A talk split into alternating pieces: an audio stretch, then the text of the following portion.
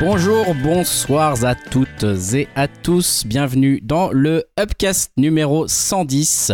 Il est 21h13, nous sommes le jeudi 6 mai 2021 et on enregistre cet épisode 110 placé comme d'habitude sous le signe de la culture, de la culture des films, des séries, de la musique et autres œuvres d'art dont nous allons parler ce soir, voire courant artistique. Je tease un peu le programme de ce soir qui s'annonce lourd, notamment côté musique et qui s'annonce euh, pas que lourd, qui s'annonce même sombre. J'en dirai pas plus pour le moment. Euh, je suis pas seul pour ce programme euh, ma foi, fort chargé pour ce numéro 110. Comme d'habitude, vous les connaissez maintenant par cœur. Avec euh, bien sûr Julien. Julien, salut, comment vas-tu? Salut à tous, très content d'être là. Ça faisait longtemps, ça m'a paru long. C'est vrai, ces trois, semaines, euh, sont parues, ont paru une éternité sans vous. Yao, comment ça va? Bah écoute, euh, ça va très bien. Je sens qu'on va parler de chef-d'œuvre ce soir. Alors, euh, il y a du chef-d'œuvre. J'ai trop hâte. Il y a du chef-d'œuvre. Bonsoir et bon, bonjour à toutes et à tous. On apprécie ton son en plus qu'on entend de waouh, j'ai jamais vu une qualité pareille. Est-ce que ça sera pareil bah, avec euh, C'est le Patreon, tu vois. Ça, ça, y est, ça hein. paye. Putain, ça fait. Il a fallu être dans 110 numéros quand même. Hein, putain.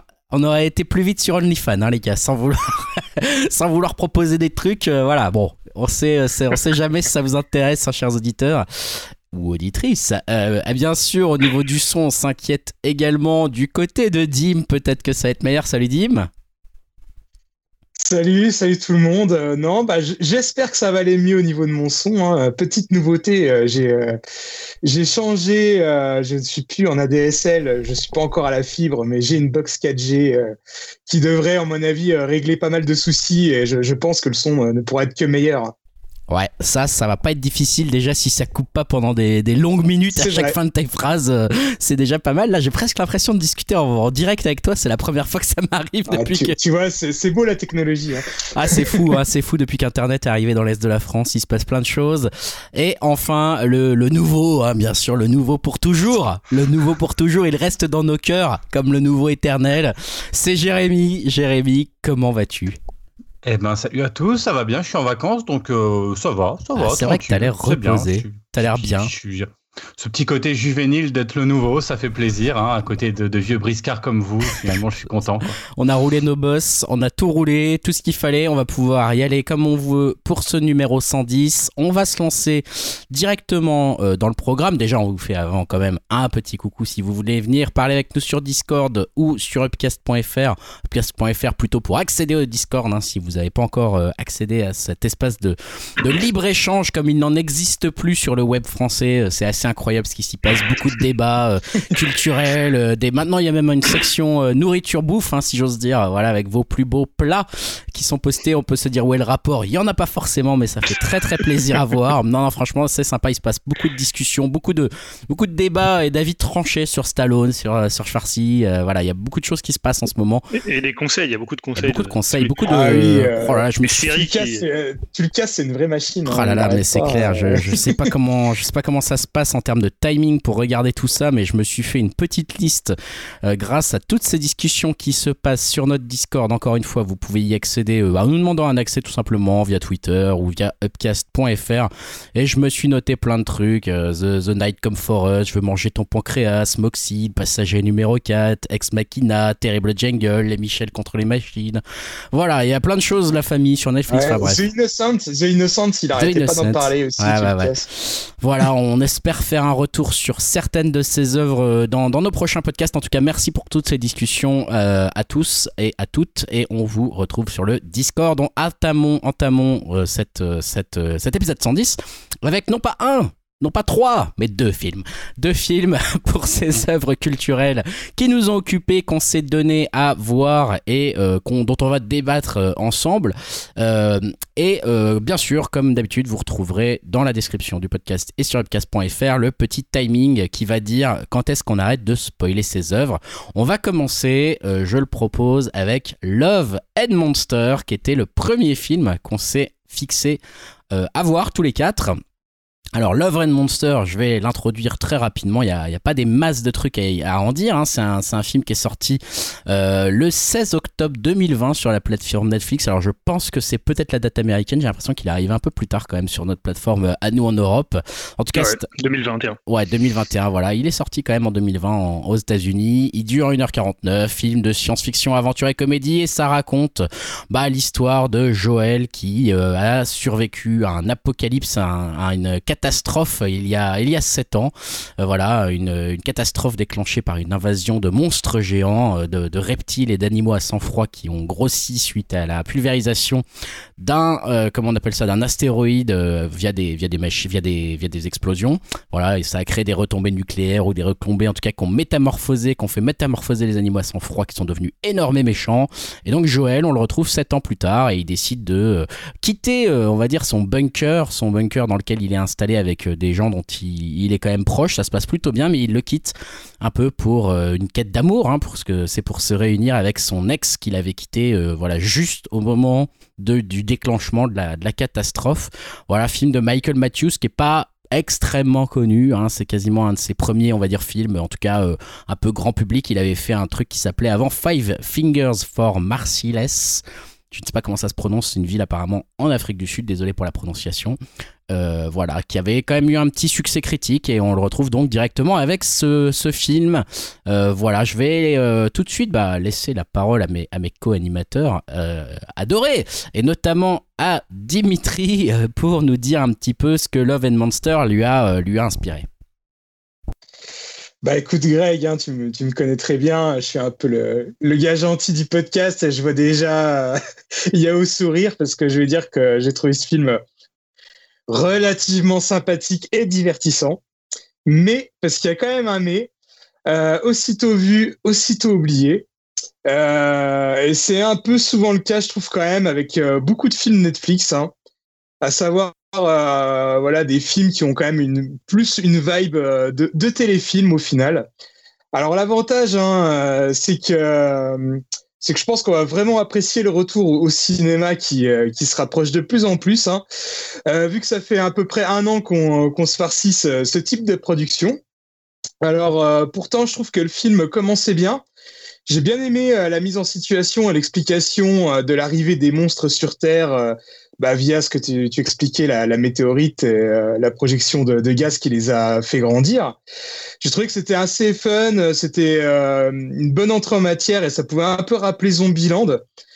D'ailleurs, euh, bah, le film tout entier fait un peu penser à Zombieland, mais version monstre et en, moins bien, en moins gore, en moins fun quand même. Hein. Mais pour moi, le principal problème, bah, c'est que le film bah, et ensuite, assez avare en monstre. Hein, c'est un peu dommage hein, pour, euh, pour un film qui s'appelle Love and Monster. Euh, et ouais, c'est dommage aussi parce que quand ils apparaissent, bah, je trouve que ils sont assez chouettes ces monstres. Hein, ils sont quand même assez bien faits et tout. Euh, et puis bon, le personnage bah, doit marcher plus de 100 km pour retrouver sa fiancée. Et sachant que les monstres proviennent bah, de la mutation d'insectes ou autres crapauds euh, ou crabes, des choses comme ça, je trouve que c'est quand même un peu bizarre que bah, le, le, personnage n'en croise pas plus, hein, parce qu'au final, il, croit, il doit croiser euh, trois vers de terre, un escargot et deux crabes, c'est tout.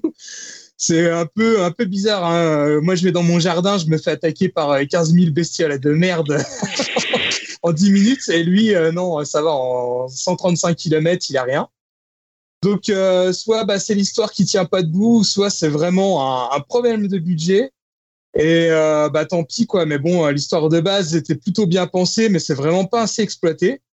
Et le comble pour moi, bah, je trouve que c'est la fin où il y a pas mal d'action, mais c'est un peu mal fichu au niveau du scénario et on a droit euh, surtout à un méchant bien naze, hein, comme on disait avec euh, Julien en off, c'était un peu le, le sosie de, de Philippe Lachaud bodybuildé. Et très mauvais acteur, peut-être plus mauvais que l'original. Ah, je sais pas. ouais, quoi que, ouais, il, était, il était crédible, Philippe, Philippe Lachaud en Nicky Larson, alors que lui, il est, cet acteur, il n'est pas crédible du tout. Et euh, c'est con parce que euh, en plus, il y a une créature euh, vraiment cool visuellement, mais l'histoire est un peu naze sur cette créature et je trouve que ça tombe vraiment à plat. Et puis bon, bah, je suis peut-être pas super objectif là-dessus parce que bah, j'étais assez allergique à à toute cette vague de, de films young adult euh, qui était sorti il y a quelques années de ça. Et euh, donc bon, voir le, le, mec qui jouait dans Labyrinthe, bah, j'étais pas forcément hypé. Et je, je le trouve pas forcément mauvais, mais il est pas non plus transcendant. Euh, par contre, point positif quand même, hein, c'est toujours pour moi un, vrai plaisir de retrouver Michael Rooker euh, dans un film avec toujours euh, sa voix un peu cassée et toujours dans un rôle de, de vieux briscard. Il me fait toujours bien rire. Donc voilà, bah, j'ai trouvé que c'était pas vraiment honteux, mais vraiment rien d'extraordinaire et surtout on sent, je trouve, vraiment un, manque de moyens et d'ambition qui voilà qui se reflète quand même bien à l'écran. Et euh, on aurait pu s'attendre, vu du titre, à du très gros spectacle, mais au final, on se retrouve avec un, téléfilm M6 du dimanche après-midi. Donc euh, voilà, je vous en veux pas si vous le regardez pas. Bon, bah ça c'est dit. Euh, ça c'est l'avis de notre ami Dimitri. voilà, on va dire quand même relativement partagé. Hein. C'est pas non plus le gros enthousiasme qu'on a connu parfois. Euh, bon, bon, bon. Euh, peut-être qui voudrait réagir après ça? Excusez-moi, j'ai des petits problèmes d'affichage de Skype. Alors je vois Jérémy qui lave la main. Voilà, Jérémy, bah écoute, prends la parole et enchaîne. Hein. Dis-nous si tu es d'accord ou pas avec Dimitri. Bah oui, je vais enchaîner parce que je vais dire à peu près la même chose, mais je vais même euh, parce que moi, enfin, c'est d'ailleurs les deux films. Le film d'après, il souffre un petit peu du même du même syndrome, je veux dire, de plein de références de, de haute volée, mais en fait, euh, qui, qui n'arrive pas à exploiter euh, du tout quoi. En, l'occurrence, le, film il démarre pas mal parce qu'effectivement la présentation est sympa, c'est plutôt rigolo avec la référence à Alien et puis l'attaque du monstre et il y a il y a presque un semblant d'angoisse qui, qui se crée quoi. Et en fait, le film il est il, est raté à cause de son histoire déjà. Enfin, c'est dès qu'il sort en fait euh, de sa, son cache, mais c'est fini en fait parce que moi je me suis dit mais pourquoi il s'enferme pour euh, c'est ça hein, deux, deux, crabes du Cora à moitié mort et puis et puis une vieille et puis un vieil escargot. Mais pourquoi il s'enferme là-dedans? En plus ils sont même pas méchants. En fait euh, bon, bon on peut spoiler mais c'est ça en fait il y a des bestioles elles sont même pas méchantes. On se demande mais comment la Terre elle a pu se faire elle a pu se faire envahir par des bébêtes qui ont l'air Euh, le crabe de la fin, le grand méchant, bah en fait, il est même pas méchant. Donc, euh, on se dit, mais il s'enferme, bah, ça sert à rien. Alors, et on a tous les poncifs du post-apo un peu foireux là, parce que du coup, bah, il se balade, il va forcément rencontrer. Alors là, je suis une légende, il rencontre un chien, donc hop, vas-y, tu vas chercher, je suis une légende. Ensuite, tu rencontres le vieux sage qui va t'apprendre tout, sachant que le gars à la base, c'est quand même un noob, euh, une espèce de mec qui sait rien faire et parce que ça va vite quand même, hein, on sait pas, peut-être en 24 heures, eh ben, ça devient un espèce de, de MacGyver du futur. Enfin, c'est cool, hein, avec une gamine, mais on attend juste un truc parce que le, comme il y a bien sûr une gamine hein, là-dedans aussi, hein, mais tu as envie qu'elle se fasse bouffer, mais tu sais qu'elle se fera pas bouffer parce que c'est un film pour ados. Bref, de toute façon, tu sais ce qui va se passer. Et le bouquet final, parce que quand même, il va chercher sa copine. Hein. D'ailleurs, l'histoire d'amour entre les deux, mais ils sont roulés une pelle une fois dans une bagnole et c'est le grand amour quoi. Le mec qui n'ose pas sortir, il va se taper je sais pas combien de bornes dans un endroit où tout le monde meurt pour aller chercher une nana qui lui faut un vent au bout de deux minutes pour rester que des vieux. Non mais sans déconner, la coupe est pleine. Enfin moi je, là j'étais là je fais non mais attendez là, ça va pas quoi. Parce que à la limite t'as pas, d'argent etc pour faire un film, mais au moins t'essayes de construire un minimum ton scénar quoi parce que là tu te dis tu te fous de ma gueule. Déjà ne retourne pas dans la cave, c'est plus dangereux d'être dans ton dans ton trou. Extérieur, t'es mieux, quoi. Enfin, voilà. Et moi, à partir du moment là où il est sorti, où ça avait l'air cool, et que les bébêtes, elles ont l'air cool, bah, moi, non, ça marchait plus, quoi. Donc, c'est un peu pourri. Bon. voilà. Yao, tu voulais réagir? Euh, non, non, je veux dire, c'était un ado, donc tu sais, les amours d'ado, euh, tu seras prêt à, remuer ciel et terre, même 5 ans après. Tu sais, c'est combien de temps après? C'est 8 ans, non? C'est 7 ans après. 7 ans. 7 ans. 7 ans. 7 ans quand même. L'adolescence dure longtemps quand même. Je veux dire, euh, ouais on s'est pas, on s'est rarement accroché autant nous de notre côté. Euh, toi tu avais la parole. Je sais pas si tu veux justement la garder sur euh, sur ce film. Est-ce que tu veux nous dire un petit peu ce que tu en as pensé toi? Bah, bah, Je vais rien rajouter de plus. Ils ont tout dit euh, brillamment. Hein. Là, je suis vraiment d'accord avec Dim et, Jérémy pour le coup. Euh, je crois que le meilleur acteur c'est le chien, qui, a une bonne présence et qui est cool. Tu vois qui qui, qui, qui, fait une belle performance. Après, l'acteur principal, je trouve, ouais, il fait le job sans plus.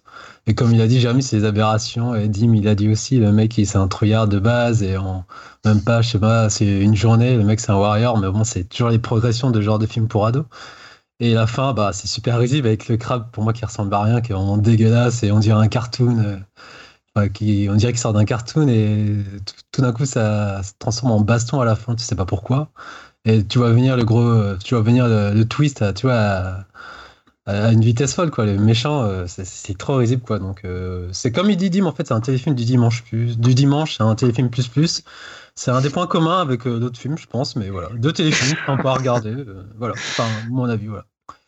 Je laisse Julien terminer. Euh, Vic, je crois qu'il a adoré ce film? Ah, mais j'ai, ouais, j'étais, non, j'étais consterné. Alors, je sais pas si c'est parce que on ne va pas au cinéma, donc on voit beaucoup moins de films, et je sais pas, on est en manque, on se dit, je sais pas, ça peut être sympa. Mais c'est vraiment nul. Je sais, franchement. Euh, en plus, tu vois, moi, j'avais lu des trucs, ça parlait de Spielberg, ça parlait, euh, comment, euh, du choc des titans. Mais alors, attends, on parlait des monstres, mais les monstres, ils sont, on dirait Bioman, quoi tu vois les monstres qui apparaissaient qui étaient euh, en presque carton pâte alors ok tout le monde dit c'est un hommage et tout au choc des titans mais euh, t'es pas obligé de faire des, monstres comme à l'époque parce qu'on n'avait pas d'effets spéciaux. Tu peux faire quand même des trucs cool. Et honnêtement en fait c'est trop ça. C'est à dire qu'en fait à l'intérieur c'est beaucoup plus dangereux qu'à l'extérieur. C'est-à-dire quand ils sortent, en fait, honnêtement, il n'y a rien quoi. C'est-à-dire qu'ils font 130 km, ils croisent euh, le vieux et, euh, et d'un Indien dans la ville, et qu'est-ce qui se passe Rien. Alors, il y a un moment, ils se font quand même attaquer. Il lui, lui donne deux, trois conseils. Attends, attends, attends, Mimisico, on parle de la petite fille là, donc, hein, je précise. oui. Voilà, juste pour les auditeurs qui l'ont vu, qui se demandent qui est Mimisico, je précise, parce que on n'est pas facile à voir tout de suite, quoi. Ah, quand même, elle a, elle a, quand même des traits communs avec ce, ce grand personnage du, du cinéma français. Et honnêtement, c'est, le problème, c'est que c'est un, je trouve en plus c'est un film un peu faussement cool. Tu vois un peu le type qui s'est dit, euh, je vais être un peu le, je vais faire un road movie un peu comme si Edgar Wright en faisait un, mais sans aucun talent. C'est, pas du tout inventif. En plus, la BO, elle, accumule les lieux communs pour paraître cool. tu vois, elle place du Arcade Fire, elle place du Mercury Rêve, des trucs, tu vois, un peu anciens, mais euh, mais assez cool. Et le truc, c'est que voilà, dans le film, il se passe rien. Et honnêtement, les 30 dernières minutes, je l'ai, alors c'est le truc. Mais franchement, on parlait de Philippe Cachou, mais c'est de ce niveau-là, quoi. Tu, tu, te dis, à un moment, au bout d'une heure, il savait pas quoi faire. Donc le gars, il est là, il se prend un espèce de petit vent, elle lui dit bon, ok, je, voilà. Entre temps, j'ai eu, j'ai eu un autre mec, donc tu peux, tu peux retourner dans ton trou. Et le gars, il, y a qui se ramène, une espèce de capitaine de, un capitaine de yacht là, et je sais pas trop ce qu'il fait. Mais c'est cool, mais c'est vraiment n'importe quoi. Je me dis à un moment donné, mais et honnêtement, le film, il y a eu des, un bon accueil quand même. Même, tu vois, je vois sur le Discord, hein, je critique pas le Discord, mais les gens, ont, il y a certaines personnes ont trouvé ça pas mal.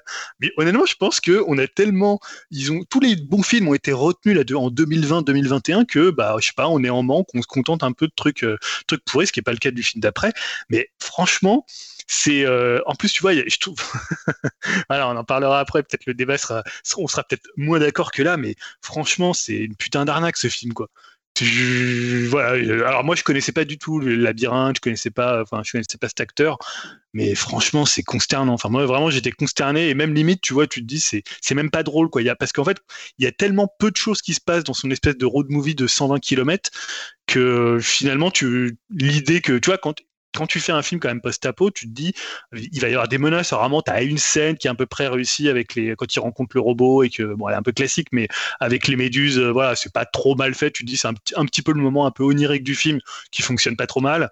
Euh, mais alors voilà, on, te met un chien. Bon, tu sais pas trop pourquoi, parce que c'est cool d'avoir un chien dans un film. Mais non, franchement, c'est tout est raté. Alors, je peux en parler de Spielberg, mais t'as rien du rythme d'un Spielberg, t'as rien de l'invention. Et comme disait Jérémy, tu peux être fauché, mais quand même avoir des idées, quoi. Là, même pas, quoi. Et tu, enfin, on parlait d'un film Netflix, mais c'est un film qui devait sortir au cinéma euh, sans la, pandémie. Hein, mais je pense qu'il serait totalement passé inaperçu pour le coup. Voilà. voilà c'est moi, ça m'a consterné. Hein, franchement, je me suis dit qui avait, qui avait mis ce film, euh, mais je crois que c'est moi en plus, au programme. bravo, bravo Julien. Voilà. merci. Tu t'en veux à toi-même, c'est bien fait pour ta gueule. Euh, non, bah, je vous trouve, je vous trouve un peu dur. Hein. Moi, j'irai, vite euh, avant de, de faire, de passer, de passer à l'autre film. certes, c'est pas du tout un grand film, mais je suis un peu, pour une fois, je suis un peu team dim, je suis un peu gentil. je veux dire, j'ai pas passé un mauvais moment. Je trouvais ça relativement divertissant, plein de, voilà, aucune surprise, aucun, aucun, aucune fulgurance, si ce n'est peut-être euh, voilà dans le design de certains monstres que j'ai quand même trouvé bien fait euh, mais euh, mais c'est vrai que sinon à part ça il n'y a pas non plus des milliards de choses à se mettre sous la dent si ce n'est un divertissement principalement réussi. Moi je dirais jusqu'à l'arrivée dans le camp de sa de de sa meuf j'ai envie de dire mais même pas de son amour de jeunesse là un peu Voilà, où là, bon, effectivement, l'histoire avec l'espèce de matelot ou je sais pas quoi, là, c'est juste euh, incompréhensible ce qui se passe, c'est nul à chier. En plus, la fête, elle est ridicule. C'est nul, c'est complètement nul ce passage-là, je, je, comprends. Même le monstre est pas terrible pour le coup, enfin, il y a, y a, rien de terrible. Euh, donc ça, c'est un peu raté, mais, euh, mais je, sinon, le reste, moi, m'a quand même un peu, euh, m'a quand même diverti. J'ai pas passé un mauvais moment. Après, je pense que j'étais un peu dans le mood de regarder un petit film comme ça, quoi. C'est, va dire, vraiment sans prétention, mood du dimanche après-midi, petit téléfilm. Comme on peut parfois, tu sais, t'es un peu malade l'hiver et tu mets un bon téléfilm euh, allemand d'une histoire d'amour sur M6 avec le Père Noël qui arrive et qui voilà qui sauve tout le monde je sais pas un truc nul un peu comme ça mais t'es dans le mood tu vois tu vas avec et ça peut passer Jérémy tu veux m'insulter? En fait, mais c'est, c'est, j'ai retrouvé, c'est Dinotopia en fait ce truc.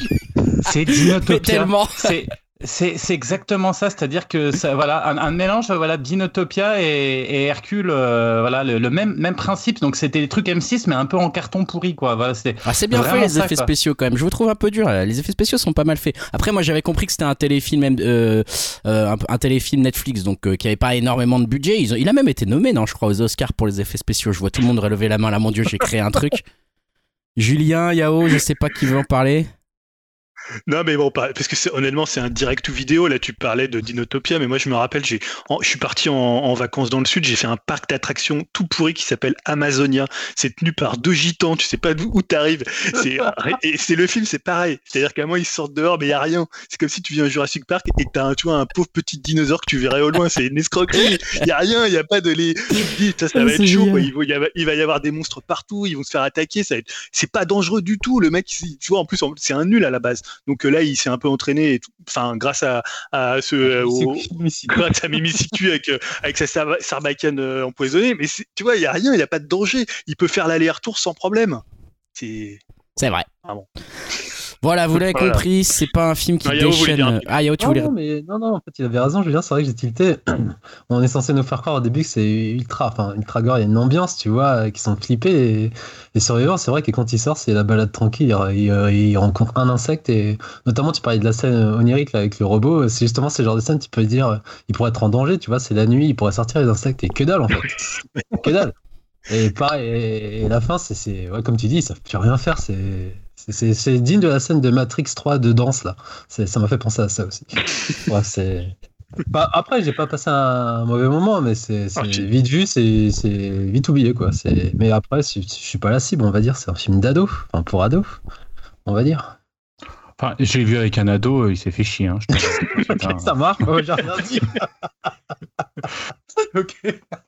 Voilà, voilà, voilà. Bon, on va passer, je vous propose, je fais un petit marquage temporel et on va passer à notre deuxième film. Deuxième film qu'on s'est donné à voir tous ensemble, c'est Night in Paradise, hein, sorti en avril 2021 sur Netflix, un film dramatique, policier de Park Hoon-jung, euh, voilà, qui, euh, qui avait déjà réalisé quand même pas mal de films, euh, je vois 6-7 films au moins dans sa, dans sa filmographie et qui avait surtout écrit, j'ai rencontré le diable. Voilà, ça va raconter l'histoire que je, prends sur notre partenaire Allociné alors qu'il se cache sur l'île de Jeju après une violente tragédie.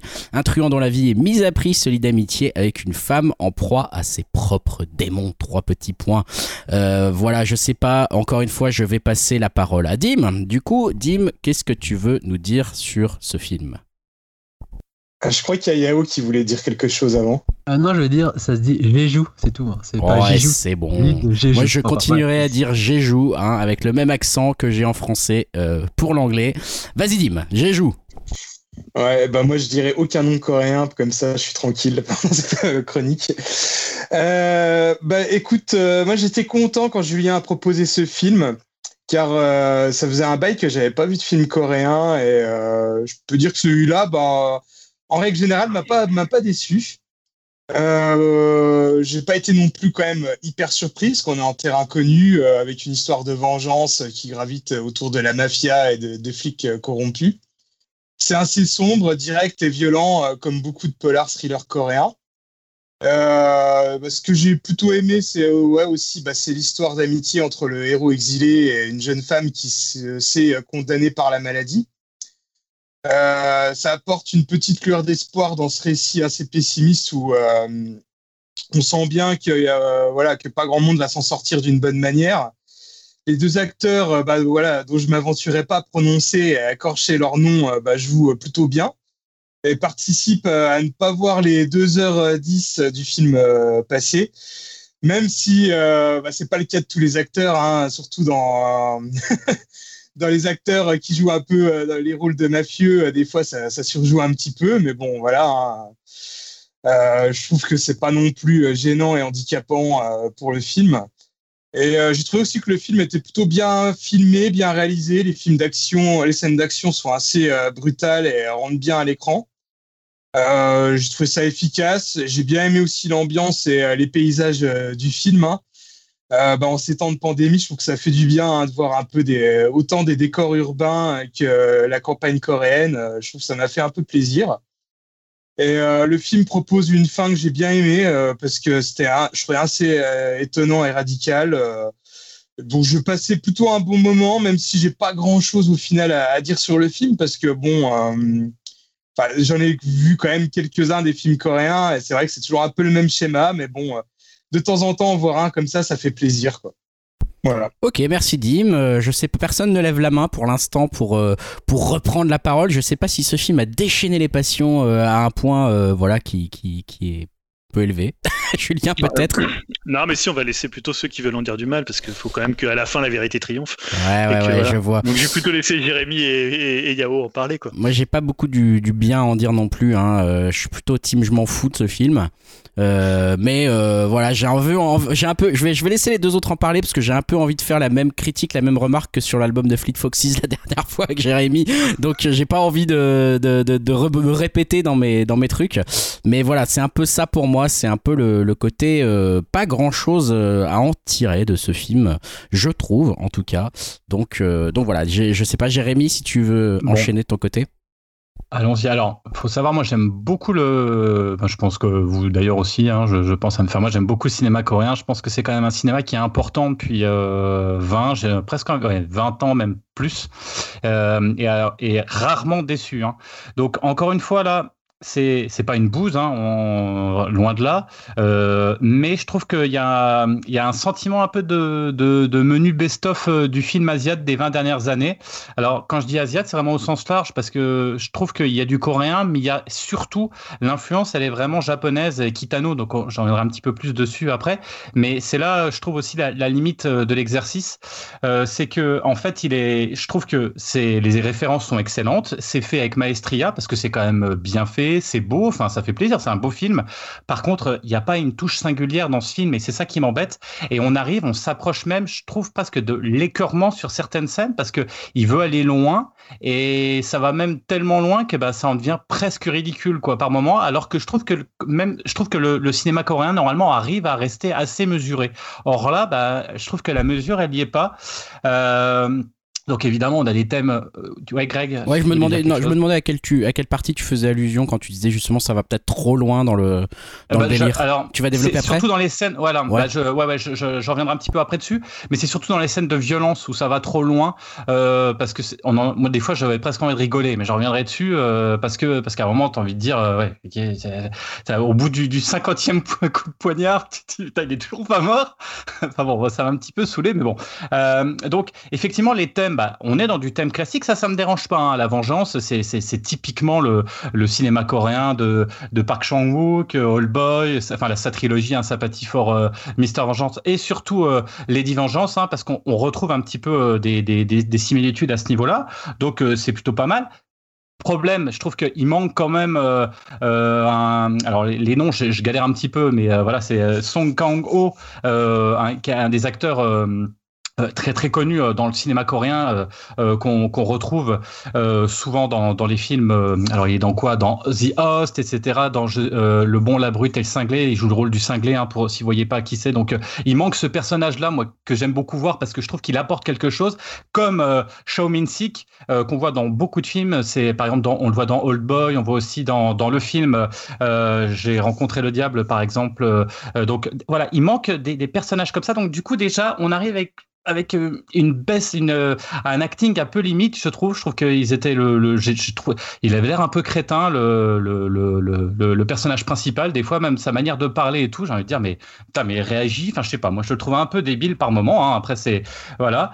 Et, et du coup, ce qui me gêne, moi, c'est que normalement, les scénarios des films coréens, même quand c'est simple, quand c'est de la vengeance, il y a toujours un moment où on se dit, ah ouais, quand même, la vache, il y a quand même un truc de dingue qui arrive. Je m'attendais pas à ça. Ou il y a, il y a quelque chose. Là, en fait, dès la première minute on sait où on va et on sait ce qui va se passer et on, rate rien. Alors, on pourrait dire c'est pas très grave parce que là, et c'est là où je voulais en venir, on s'approche euh, vraiment du cinéma plutôt référencé japonais, euh, type euh, Kitano. Alors, on pourrait parler de Sonatine. Il y a beaucoup de références à Sonatine dans le film. il y avait aussi Anibi aussi un petit peu dans certaines scènes, enfin des scènes avec la plage et tout. Donc, on retrouve tout ça avec ce rythme typique de, de film de Kitano, c'est-à-dire très très lent, plan fixe, on n'avance pas, et scène de violence qui contrecarre effectivement cette, ce calme avec euh, et, le flegme du personnage qui, parle quasiment jamais, on dirait presque autiste par moment, et quand il y a de la violence, bah là il se réveille. Et là on se retrouve exactement dans, le même schéma, sauf que la violence dans Kitano elle est rapide, c'est violent, et d'ailleurs euh, dans beaucoup de films coréens la violence est rapide. Là ça c'est long, ça prend du temps, c'est-à-dire qu'il y a des personnages, des fois, comme je le disais tout à l'heure, euh, euh, il leur faut 50 coups de couteau et le gars il est toujours pas mort, il va falloir lui planter encore euh, dans la jugulaire un, couteau pour le tuer, alors qu'il y en a en deux coups de flingue qui sont morts. Donc du coup, on en vient à se dire ouais là on est quand même dans la limite. Et je trouve que voilà, donc c'est beau, c'est bien fait, mais le scénario est un peu, un peu limité. Et surtout ça réinvente rien, un petit peu comme le film d'avant, moins pire bien sûr parce que c'est pas mauvais, mais ça ne réinvente rien. Et surtout c'est moins bien joué. En fait, c'est comme ceux d'avant, mais moins bien. Donc, je, ça m'a fait plaisir de le voir, mais je trouve que c'est pas, ça va pas rester, euh, c'est pas une pépite coréenne. C'est un film qui s'inspire euh, de ses pairs et on, peut être déçu quand on voit le chef-d'œuvre. Pour moi, je trouve qu'il avait écrit avant, euh, euh comment il s'appelle le film J'ai oublié le nom. J'ai rencontré, le diable. J'ai rencontré le diable qui moi m'avait mis une claque. J'avais, j'avais vu au festival de Gérard May à Fantastica où je me suis pris une claque dans la tronche. Là, je m'attendais à un scénario un peu similaire ou quelque chose, et là, il y avait pas tout ça. Donc, grosse déception pour ma part. Bon, bah voilà, ça c'est dit. Euh, euh, Yao, est-ce que tu veux, tu veux en dire quelque chose de ton côté, de plus? Euh, Bah en fait, donc du coup, hein, je rejoins un peu Jérémy que, Julien, je pense. Mais à la base, donc moi, je connaissais pas du tout la trame, j'avais rien vu. Je, me suis fait confiance à Julien qui m'a dit tu vas voir, c'est une bombe. Alors je me suis dit, ah, je vais lui faire confiance. Je suis fan de cinéma coréen, donc j'ai rien regardé. Et comme il dit Jérémy, dès les premières minutes, il dit Ah ouais, ok, ça rentre dans les clichés avec la mafia, les mecs ténébreux qui fument, les regards, genre, euh, voilà. Et après, on sait tout de suite où ça va. Comme dit, il n'y a aucune surprise. Enfin, moi, je savais pas que c'était un film de vengeance. Donc, je me dis, ah oui, donc il va se passer tel truc, telle personne va disparaître, et ceci et cela. Telle personne va trahir, ceci et cela. Donc, ça, je n'y ai pas échappé. Après, pour moi, en termes de jeu d'acteurs, j'ai trouvé vraiment les acteurs très, très médiocres et qui surjouent à fond. Notamment le personnage qui joue Ma, au début j'ai rigolé, mais après j'ai rigolé avec lui tellement que je me demande si même lui il surjoue pas exprès, tu vois, de, mafieux qui, est toujours dans, dans l'outrance. Et puis le personnage principal, j'ai bien aimé le, le, timbre de sa voix, mais après je trouve que c'est une endive, une sorte de Ryan Gosling coréen, quoi. Le mec qui sait pas du tout jouer, j'ai trouvé vraiment mauvais. Et comme il, une sorte de. je suis d'accord. quoi. C'est clair. quoi. Et euh, après, donc du coup, quand même, malgré ça, je trouvais la réalisation à peu près correcte, mais je suis pas aussi dithyrambique que vous. Je la trouve vraiment super plate pour un film coréen. Et je dis que ça tient à peu près jusque quand il arrive sur l'île de Jeju. Là, je me suis dit, oh putain, ça y est, c'est comment Je me suis fait grave chier. Les personnages, je trouve qu'ils ont aucune consistance. La meuf, justement, qui se sent condamnée, j'avais aucune empathie pour elle. Je trouve que la relation entre les deux marche tellement pas. Et pareil donc, je trouve qu'il sert à rien du tout dans le film. En fait, les personnages, c'est juste, ils sont des pions, ils sont posés là, là, là. Comme tu dis, c'est dans les clichés, dans les références. Et voilà, je me suis fait, vraiment chier. D'habitude, j'aime bien cette alternance aussi avec les scènes de bouffe et tout ça. Là, j'avais l'impression que c'est vraiment le strict minimum. Ah, telle scène de bouffe, on la place là. Et comme tu disais, les références à Kitano au cinéma japonais aussi, elles sont tellement évidentes, mais pareil, je trouve que ça tombe à plat. Et le seul truc que j'ai bien aimé, c'est, je dirais, la pré-fin, pas la fin-fin. Ça, justement, le héros principal, j'étais assez étonné qu'il ben, il dérouille et il, se fait tuer, quoi. Bon, après, ça traîne en longueur, mais il se fait tuer. Je trouvais ça bien, c'était assez radical, mais il a fallu qu'il rajoute la scène du gore pour du gore pour faire plaisir, que je trouve qu'il n'a aucune incidence sur le film, quoi, en fait. C'est vraiment pour, euh, pour se défouler, pour faire un truc gratuit. Je la trouve vraiment inutile, cette scène. Surtout que la meuf, elle arrive à, à dérouiller. Euh, tous ces mafieux qui n'ont aucun gun sur eux, hein, normal. les mecs, ils servent à rien du tout, limite, c'est des sbires de Nicky Larson. et surtout, ah oui, il y a une scène qui m'a fait marrer avec les Russes. J'étais pété de rire, mais les Russes, on aurait dit un film de Steven Seagal, là. J'étais mort de rire. Enfin bref, pour moi, donc, euh, je trouve qu'il y a assez une similitude avec euh, Love and Monster. C'est un téléfilm plus plus du dimanche. Et voilà, que aussi vite vu, aussi vite oublié. Et, sachant que c'est le scénariste de euh, J'ai rencontré le diable, je suis super déçu, quoi. En fait, voilà. Donc pour moi, c'était. Je me suis un peu endormi au milieu, je me suis fait chier, ça m'a un peu réveillé vers la fin, mais pour moi, c'est. Je croyais que le cinéma coréen ne pourrait pas me décevoir, mais avec celui-là, ouais, c'est bon. J'ai trouvé mon premier film coréen qui, qui m'a déçu. Bon, voilà pour moi. Voilà qui est dit. Je, vais venir chez Yao le dimanche s'il passe des films comme ça, parce que si on passe du Night in Paradise le dimanche euh, après-midi, euh, non, c'est le, soir, hein, le soir. Le soir, ça, faut que les enfants soient quand même, soient quand bah même couchés. Euh, non, moi, je vous trouve quand même, je vous trouve quand même assez dur, assez dur sur le film parce que je, je reconnais, enfin, ce que disait Jérémy, je, en fait, paradoxalement, je suis assez d'accord avec ce qu'il disait sur le côté classique du film. C'est-à-dire d'ailleurs, évidemment, enfin, on, on, parlait de ce qu'il avait fait. Pour moi, c'est et à la limite, c'est plus un, Park Woon-jun, c'est plus un scénariste, c'est plus un bon scénariste qu'un grand réalisateur. C'est-à-dire par rapport à Bong Joon-ho, par rapport à Park Chan-wook, par rapport à celui dont j'oublie toujours le nom qui a fait Stranger, The Murderer et, et Chaser, ou même on en parlait tout à l'heure à, Kim Ji-woon qui avait fait Bittersweet Life et, et Le Bon, la Brute et le Cinglé. Voilà, je trouve qu'il a moins de talent, mais par contre, moi, le scénario, je le trouve vraiment bon. C'est-à-dire que ce, alors, ok, il, est, classique. On peut dire, ok, il y a ce côté un peu. Enfin, moi, quand on en parlait dans le, dans, le, entre nous, moi, ce que je comprenais pas, c'est, enfin, quand j'en discutais avec Chaos, c'était ce côté de dire, bah, ouais, c'est, euh, ouais, c'est un film de genre et on l'a vu 100 fois, mais justement, c'est toujours le cinéma coréen, il joue beaucoup sur le genre, c'est-à-dire cet humour, en fait, qui met dedans, euh, le fait que ça joue presque, tu vois, tu dis c'est Steven Seagal, mais il y a toujours, en fait, et qui a pas forcément, tu vois, c'est pas le même humour que chez un Kitano, que chez les Japonais. Euh, c'est un humour un peu plus, euh, euh, justement, qui va, qui, qui, est, moins, qui est un peu, un petit peu moins désabusé, qui est un peu plus sardonique. Tu vois, c'est un, c'est un rire un peu, un peu différent de chez Kitano. C'est un, film un peu moins mélancolique, même si dans la partie champêtre il l'est un peu. Et ouais, tu voulais dire quelque chose, Yao, sur ça? Je vois que tu levais la main, donc. Ou non, c'était Jérémy, je sais pas. Non, je disais, pardon, pardon, je disais, c'est pas, c'est pas les références qui me gênent et les clichés, mais je trouve que c'est tellement mal fait en fait. C'est ça qui m'a.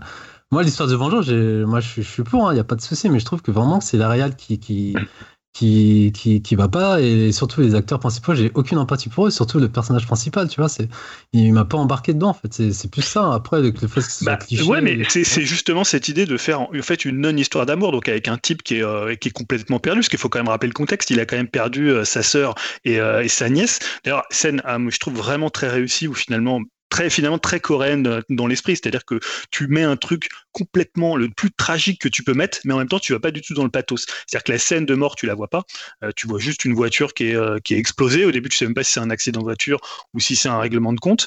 Après tu as juste euh, as juste l'enterrement et voilà il suffit juste de ça et en même temps c'est un truc tragique presque shakespearien et ils vont jusqu'au boutisme comme plein non, mais comme plein de films coréens, c'est-à-dire que, bah, si, ce que je veux dire, le côté tragique de la situation. Oui, oui, je comprends, mais pour moi, le côté, non, mais je veux dire, le côté shakespearien, c'est se, se, dire finalement, euh, tu sais qu'il y aura aucun survivant en fait. Tu sais que finalement tous ces personnages, ils courent vers leur perte. Alors après, euh, oui, tu peux le faire de, plein de manières, de plein de manières différentes, mais c'est cette idée-là, c'est-à-dire que, euh, je crois que c'est Samizo qui était sur le Discord. Ouais, ça fait pas de prisonnier. Et voilà, c'est la, dernière, scène dont tu parlais. Moi, pour moi, la but là, c'est-à-dire que finalement, tout le monde y reste. C'est une espèce comme ça de tragédie globale, c'est un espèce de d'holocauste euh, d'holocauste général de tous les personnages jusqu'au personnage euh, à la fin qui d'ailleurs est condamné à mourir mais qui choisit de se donner la mort. Donc c'est presque un truc euh, encore plus dingue.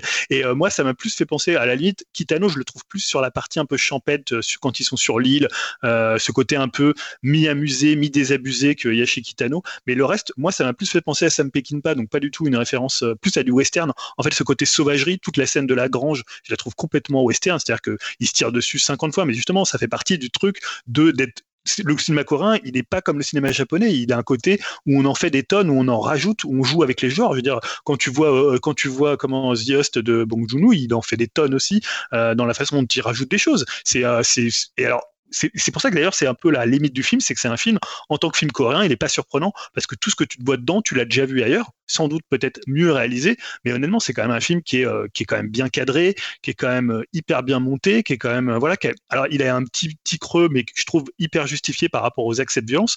Et tu disais, par exemple, moi, je trouve que la scène, il y a une scène, comment dans le, dans l'espèce de spa, qui est, je trouve, hallucinante. Tu disais que ça, ça généralement, c'était hyper long. Là, c'est hyper rapide. Il met quoi, je sais pas, peut-être, il y a, il y a 4-5, 4-5 ennemis en face, il met 4-5 coups de couteau. Alors après, oui, il en rajoute. La scène de l'autoroute, elle est un peu too much. La scène de la grange, elle est un peu too much. Scène, mais moi, c'est ce que j'aime bien dans ce côté, finalement. Il fait un film très, très hiératique dans sa réalisation, comme disait Jérémy, ses plans fixes. Et en même temps, il fait des explosions de violence que je trouve, il alterne bien avec des moments plus calmes, avec des moments euh, où finalement il ils sont un peu dans la campagne, où ils se découvrent, où finalement, moi j'aime beaucoup la scène où ils sont dans l'hôtel, elle lui dit ouais tu veux qu'on couche ensemble, il fait ouais bah non. Et tu vois il y a un espèce, il y, a, ce côté, il dit ouais non genre il est pas là pour ça quoi, tu vois. Et euh, il y a ce côté un peu voilà où c'est deux personnages qui devraient se rencontrer, qui devraient partager quelque chose et finalement euh, leur histoire d'amour elle passe pas par là et je trouve que c'est hyper original sur ça quoi. Donc moi je vous trouve dur parce que c'est quand même un film qui a plein de qualités à la fois visuelles, même dans le scénario. Et euh, voilà, donc je, vous trouve assez dur quand même, quand, surtout quand on a parlé de Love and Monster euh, juste avant. Quoi. on compare pas les deux, mais euh, quand même, voilà, je sais que Jérémy voulait réagir aussi à ce que vient de nous dire Julien. Euh, oui, non, parce que tu parlais du scénario tout à l'heure. Moi, les codes, ça me pose pas de problème parce qu'on sait que dans le cinéma coréen, c'est toujours ça. Donc, il n'y a pas de souci, moi, là-dessus. Euh, a... Mais moi, ce qui m'embête, c'est que dans le cinéma coréen, on arrive toujours à avoir une espèce d'ambiance tonitruante. C'est leur force. Et surtout, un, scénario qui est toujours complexe, mais il est tellement fluide que on n'est pas comme. On C'est l'inverse de Nolan, je trouve, dans les scénarios coréens. C'est-à-dire que c'est complexe, mais c'est complexe, mais on comprend tout ce qui se passe et à la fin, on se dit, enfin, il y a une espèce de truc où c'est évident. Et là, ce que je trouve, c'est qu'on aurait pu avoir ça, mais on rentre dans, du, dans un cadre, euh, tu dis shakespearien, oui, dans le classicisme absolu. Mais ce qu'on attend euh, de, la, de la folie euh, coréenne, c'est que dans ce classicisme absolu, à un moment, ils explosent et qu'ils nous donnent ce qu'on attend aussi, c'est-à-dire quelque chose de différent. Et là, je, trouvais qu'ils sont restés, c'est sage. Le film est sage. Et moi, bah, mais voilà, enfin, je veux dire, on, peut, Yao, il a raison dans ce qu'il disait tout à l'heure. Chaque scène, on sait ce qui va se passer. Moi, j'aurais pu écrire le, scénario au départ. Enfin, je me dis, ok, bah lui, il va, il va, ça, ça va être la trahison par lui. Il va y avoir, on sait tout dès la première scène. On sait ce qui va se passer jusqu'au bout. Et c'est juste ça que je reprocherais, c'est euh, ce manque de de folie qui peuvent qui peuvent peuvent mettre après c'est joli et je me suis pas ennuyé c'est juste décevant mais je pense qu'il a conscience de ça, pour moi, le, réalisateur, de faire quelque chose de classique. Et c'est quelqu'un qui est important dans le, cinéma coréen. Et je pense aussi, là, on en, moi aussi, je suis d'accord avec toi que c'est très classique et très, euh, et, très attendu. Mais c'est parce que je pense qu'on a vu pas mal de films coréens et que le polar coréen, depuis, tu parlais 15 ans, que ça soit le thriller coréen, parce que ça se rejoint quelque part entre euh, le film de mafia et euh, le thriller à base de, de serial killer et de flics qui passent tout le temps les limites morales. Et là aussi, le film joue, sur ça. ok, on l'a vu, on l'a vu 50 fois, mais le film, il, il, prétend pas pour le coup révolutionner ce modèle-là. S'inscrit juste dans cette lignée du genre du polar coréen, donc du polar où il va au début beaucoup pleuvoir, et même encore par rapport à d'autres polars coréens, il va faire une petite escapade un peu champêtre qui va être un petit peu différent en termes de, rythme et en termes de, décor, mais voilà, le film, il n'a pas cette euh, prétention affichée à l'écran de, révolutionner le, polar coréen, mais de faire un polar coréen euh, avec les clés et avec les, euh, avec les codes, quoi. Voilà, euh, ça, ça concerne Night in Paradise. Des avis un peu plus tranchés, un peu de mouet de, de la part de plusieurs d'entre nous. Et un oui assez franc quand même hein, de la part de Julien. Voilà, donc si vous connaissez euh, vos, vos teams habituels, vous saurez euh, si vous aurez envie de le regarder ou pas. ça reste quand même deux films, je pense, qu'on peut, alors, je dirais conseiller, mais en tout cas qui sont intéressants à regarder. Voilà, faites-vous vos avis, venez en discuter avec nous sur le Discord. Si vous les avez pas déjà vus, on va passer à nos rubriques classique, euh, projet pourri, risqué et qui aille. Projet pourri donc, euh, et bah justement je vais laisser la parole, j'ai l'impression, à Yao et Julien qui vont d'abord nous parler de jeux vidéo. Moi, je, peut je, je, sais pas si je vais peut-être commencer parce qu'en fait, moi, c'est un correctif. C'est un correctif du précédent, euh, du précédent numéro pour le coup, puisque j'avais euh, j'avais parlé de la fermeture des stores euh, PlayStation pour la PS3, la Vita et la PSP. Et en fait, bah, il y a eu du nouveau et surtout, il y a eu du rétro-pédalage de la part de Sony, puisque en fait, à part le store PSP qui va bien fermer ses portes comme prévu, les stores Vita et PS3 vont rester ouverts encore quelques mois, voire peut-être quelques années. Hein, ça, c'est quand Sony décidera de les fermer. Et c'est le président, en fait, Jim Ryan, qui a reconnu une mauvaise décision. Je site et qui a fait en fait cette annonce sur le PlayStation Blog suite à la gronde des joueurs. Donc voilà, c'est juste pour corriger puisque voilà que parfois là à l'époque où on a traité la news, bah, ça avait été annoncé comme fermé, mais finalement ils vont ils ont choisi de le laisser ouvert encore pendant quelques temps. Donc vous pourrez encore acheter des jeux sur votre Vita ou sur votre PS3. Voilà pour le correctif du dernier podcast. Euh, Yao, de ton côté euh, Ouais, alors euh, j'ai intitulé ça Le retour de QC euh, de. Je sais pas trop quoi en faire, QC, C'est Paul QC, le célèbre réalisateur de, ben, du mythique Flashback, hein, sorti en 92, si je dis pas de bêtises, sur Mega Drive. Mega Drive, Super Nintendo, mais il est sorti sur PC, il me semble, ou juste Mega Drive, je sais plus s'il est sorti sur PC, j'ai un doute. Mais ouais, je sais qu'il est sorti sur, il était sur PC. Ça, ouais, moi, je me rappelle surtout Mega Drive. Mais... Qui était la supérieure version à l'époque par rapport à la SNES. Et donc, il, nous a annoncé, enfin, il a annoncé qu'il qu allait y avoir une suite 29 ans après. Donc, moi, je suis assez dubitatif. J'aurais pu le mettre dans le projet risqué, mais euh, vu les dernières prods du monsieur, je préfère quand même le mettre dans euh, projet pourri. Donc, ça fait toujours un peu peur ce genre d'initiative, euh, vu que c'est quand même basé sur une une gloire euh, du passé. Plutôt, je dirais, il vit sur son chef-d'œuvre depuis des années. Enfin, ça, c'est mon point de vue. En plus, pire, il a déjà tenté un remake HD qui est sorti en 2013 et qui a pas eu une bonne presse, notamment sur la partie visuelle et la partie gameplay. Et aussi, il y a déjà une suite, je sais pas si c'était officiel ou officieux, mais Fate to Black sorti sur PlayStation, je sais plus en quelle année du coup. Par contre, ouais, bon, dans les années 90, je crois, fin 90. 95 Ouais, sans doute. En plus, elle était en 3D du coup. Après, moi, j'y ai pas joué, je sais pas ce que ça valait. Moi, je, je m'en souviens à l'époque, ça, me donnait envie euh, de visuellement. Après, je sais pas si c'est bien ou pas. Ah, moi, j'avais bien aimé à l'époque, mais peut-être que c'était nul en fait. Mais tu sais, quand t'es petit, quand t'es jeune, euh, c'est surtout très dur, hein. très dur et très répétitif hein, quand même. Et donc, pour finir, en fait, je casse dans pour les pourris parce que c'est Microids, l'éditeur. J'en avais déjà parlé avec Astérix, euh, le numéro précédent. Donc, c'est ça donne pas très envie. Alors je vais vous citer euh, ce qu'ils ont dit, hein, les, principaux acteurs. Nous sommes super excités d'offrir euh, aux fans une suite à ce chef-d'œuvre de l'histoire du jeu vidéo français. Chez Microïd, nous nous efforçons de sortir des projets mettant en valeur le talent de personnes talentueuses. PodQC est un développeur français de renommée internationale. Nous sommes fiers de travailler main dans la main avec lui et son équipe sur ce projet. C'est ce qu'a déclaré Stéphane euh, Nongart, ou Nongart, le PDG de, de. Et ce qu'annonce euh, QC, c'est développer une suite à flashback est une idée que j'ai eue pendant très très longtemps, entre guillemets. Mes jeux ont merdé, donc va falloir que je remplisse les caisses. Hein. J'ai hâte que les joueurs découvrent des nouvelles aventures de Conrad, un personnage imaginé il y a presque 30 ans. Avec Microhit, nous avons maintenant Enfin, nous avons vraiment pour objectif de satisfaire les fans du jeu d'origine tout en attirant l'attention des nouveaux joueurs ayant un faible pour les jeux futuristes. Donc voilà, bah, comme d'hab, hein, c'est le... Ouais, Ouais, je, suis assez d'accord que ça sent pas très bon parce que, alors on parlait de, on a parlé de flashback, de, de Fate to Black, mais il y avait aussi euh, les Voyageurs du Temps, Croisière pour un cadavre. Mais c'est vrai que moi, Amy, c'était un jeu que j'avais beaucoup attendu, qui était un survival horror qui promettait pas mal de mécaniques assez sympas euh, euh de, euh, dans le style survival horror, mais c'était quand même une grosse, grosse déception. Et voilà, je trouve qu'il c'est vraiment quelqu'un qui vit un peu sur son nom. Ah c'est ça un peu le problème des gloires, enfin des créateurs, contrairement. Mais tu vois, Eric Chahi, je trouve qu'il a à faire des jeux différents et à faire des propositions. il arrive à se renouveler, et voilà. Mais lui, du coup, ouais, c'est surtout qu'il a déjà fait un flashback HD. Et qui on disait, l'impression qu'il revit, enfin, il réitère toujours, toujours sur cette licence. Puis c'est le 25e anniversaire qui est sorti aussi. Et là, du coup, hop, il fait une suite. Enfin, tu vois, c'est un peu du gavage de trucs, mais je suis pas très confiant là-dessus, mais bon. Ouais, je suis d'accord. Dim, tu voulais intervenir? Ouais, juste pour savoir, euh, je pense pas que ça a été annoncé, mais tu penses que ça va être euh, une suite dans la veine du premier, c'est-à-dire un peu un jeu un peu rétro, euh, bah, je pense, hein. remis un peu au goût du jour ou bah, je pense plus, plus ambitieux? Bah oui, il y a eu la version 3D qui a pas très bien marché, la version HD qui a pas très bien été reçue, on me dit. Vu ce qui s'est passé derrière avec notamment Dotemu et Street of Rage et Teenage Mutant Ninja Turtles qui arrivent, je me dis qu'il serait, ce serait dommage qu'il loupe le coche et je pense qu'il va qui va, qui va draguer euh, ben, les, gens acquis pour la cause, enfin entre guillemets, ceux qui ont vraiment grandi avec et qui ont kiffé le jeu. Donc euh, je pense qu'il va repartir sur la 2D, mais pareil, je sais pas ce qu'il vaut en temps, lui, en niveau créatif. Euh, enfin, si, on a vu ce qu'il valait, donc là, ça fait très très peur en fait. Enfin, moi j'ai peur en tout cas. Je je sais même pas si c'est encore vraiment pertinent de jouer au premier à l'heure actuelle. Enfin, ça a dû vraiment tellement vieillir. Parce que moi, je sais qu'à l'époque, c'était une sacrée claque. Hein. J'avais passé tout un été dessus quand j'étais gamin, mais est-ce qu'aujourd'hui, est-ce que c'est encore pertinent d'y jouer? Je sais pas. Bah après, moi, je, je sais pas, mais je trouve qu'il a quand même une patte artistique. Là, plus, je trouve qu'il suffit à lui-même en fait. Je sais pas ce qu'il peut apporter de plus. C'est vrai.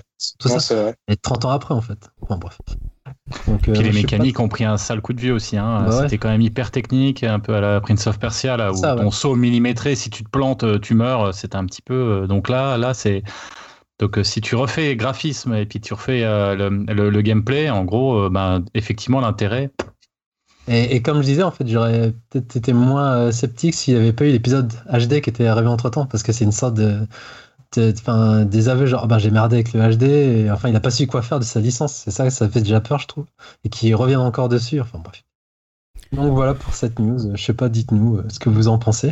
Ouais, merci en tout cas Yao, mais c'est vrai que tu disais un truc euh, en parlant de cette news, en disant euh, je vois pas ce que ça peut apporter à l'heure actuelle, un jeu comme ça, c'est marrant parce que cette phrase, je pourrais te la, je pourrais te la reprendre pour ma news à moi aussi, on reste dans les projets pourris et c'est un peu le, la tendance de fond des projets pourris, c'est bah, pourquoi en fait, pourquoi, qu'est-ce que vous allez apporter avec ça de nouveau? Et bah moi c'était sur le retour de la série Dexter hein, dont on avait longtemps entendu parler, qui avait déjà été teasé il y a longtemps, où on se demandait si c'était une sorte de poisson d'avril ou pas, parce que bah, c'est quand même une série qui date euh, voilà entre 2006 et 2013. Elle a été diffusée euh, sur Showtime pendant 8 saisons.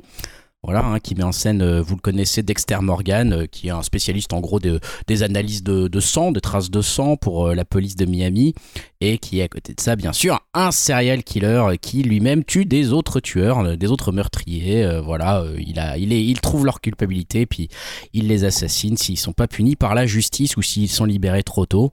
Voilà, et c'est vrai que cette série en 2013, quand elle s'est terminée, justement, elle a laissé un goût euh, plus qu'amer à pas mal de gens parce que la fin était un peu, euh, un peu nazissime. hein.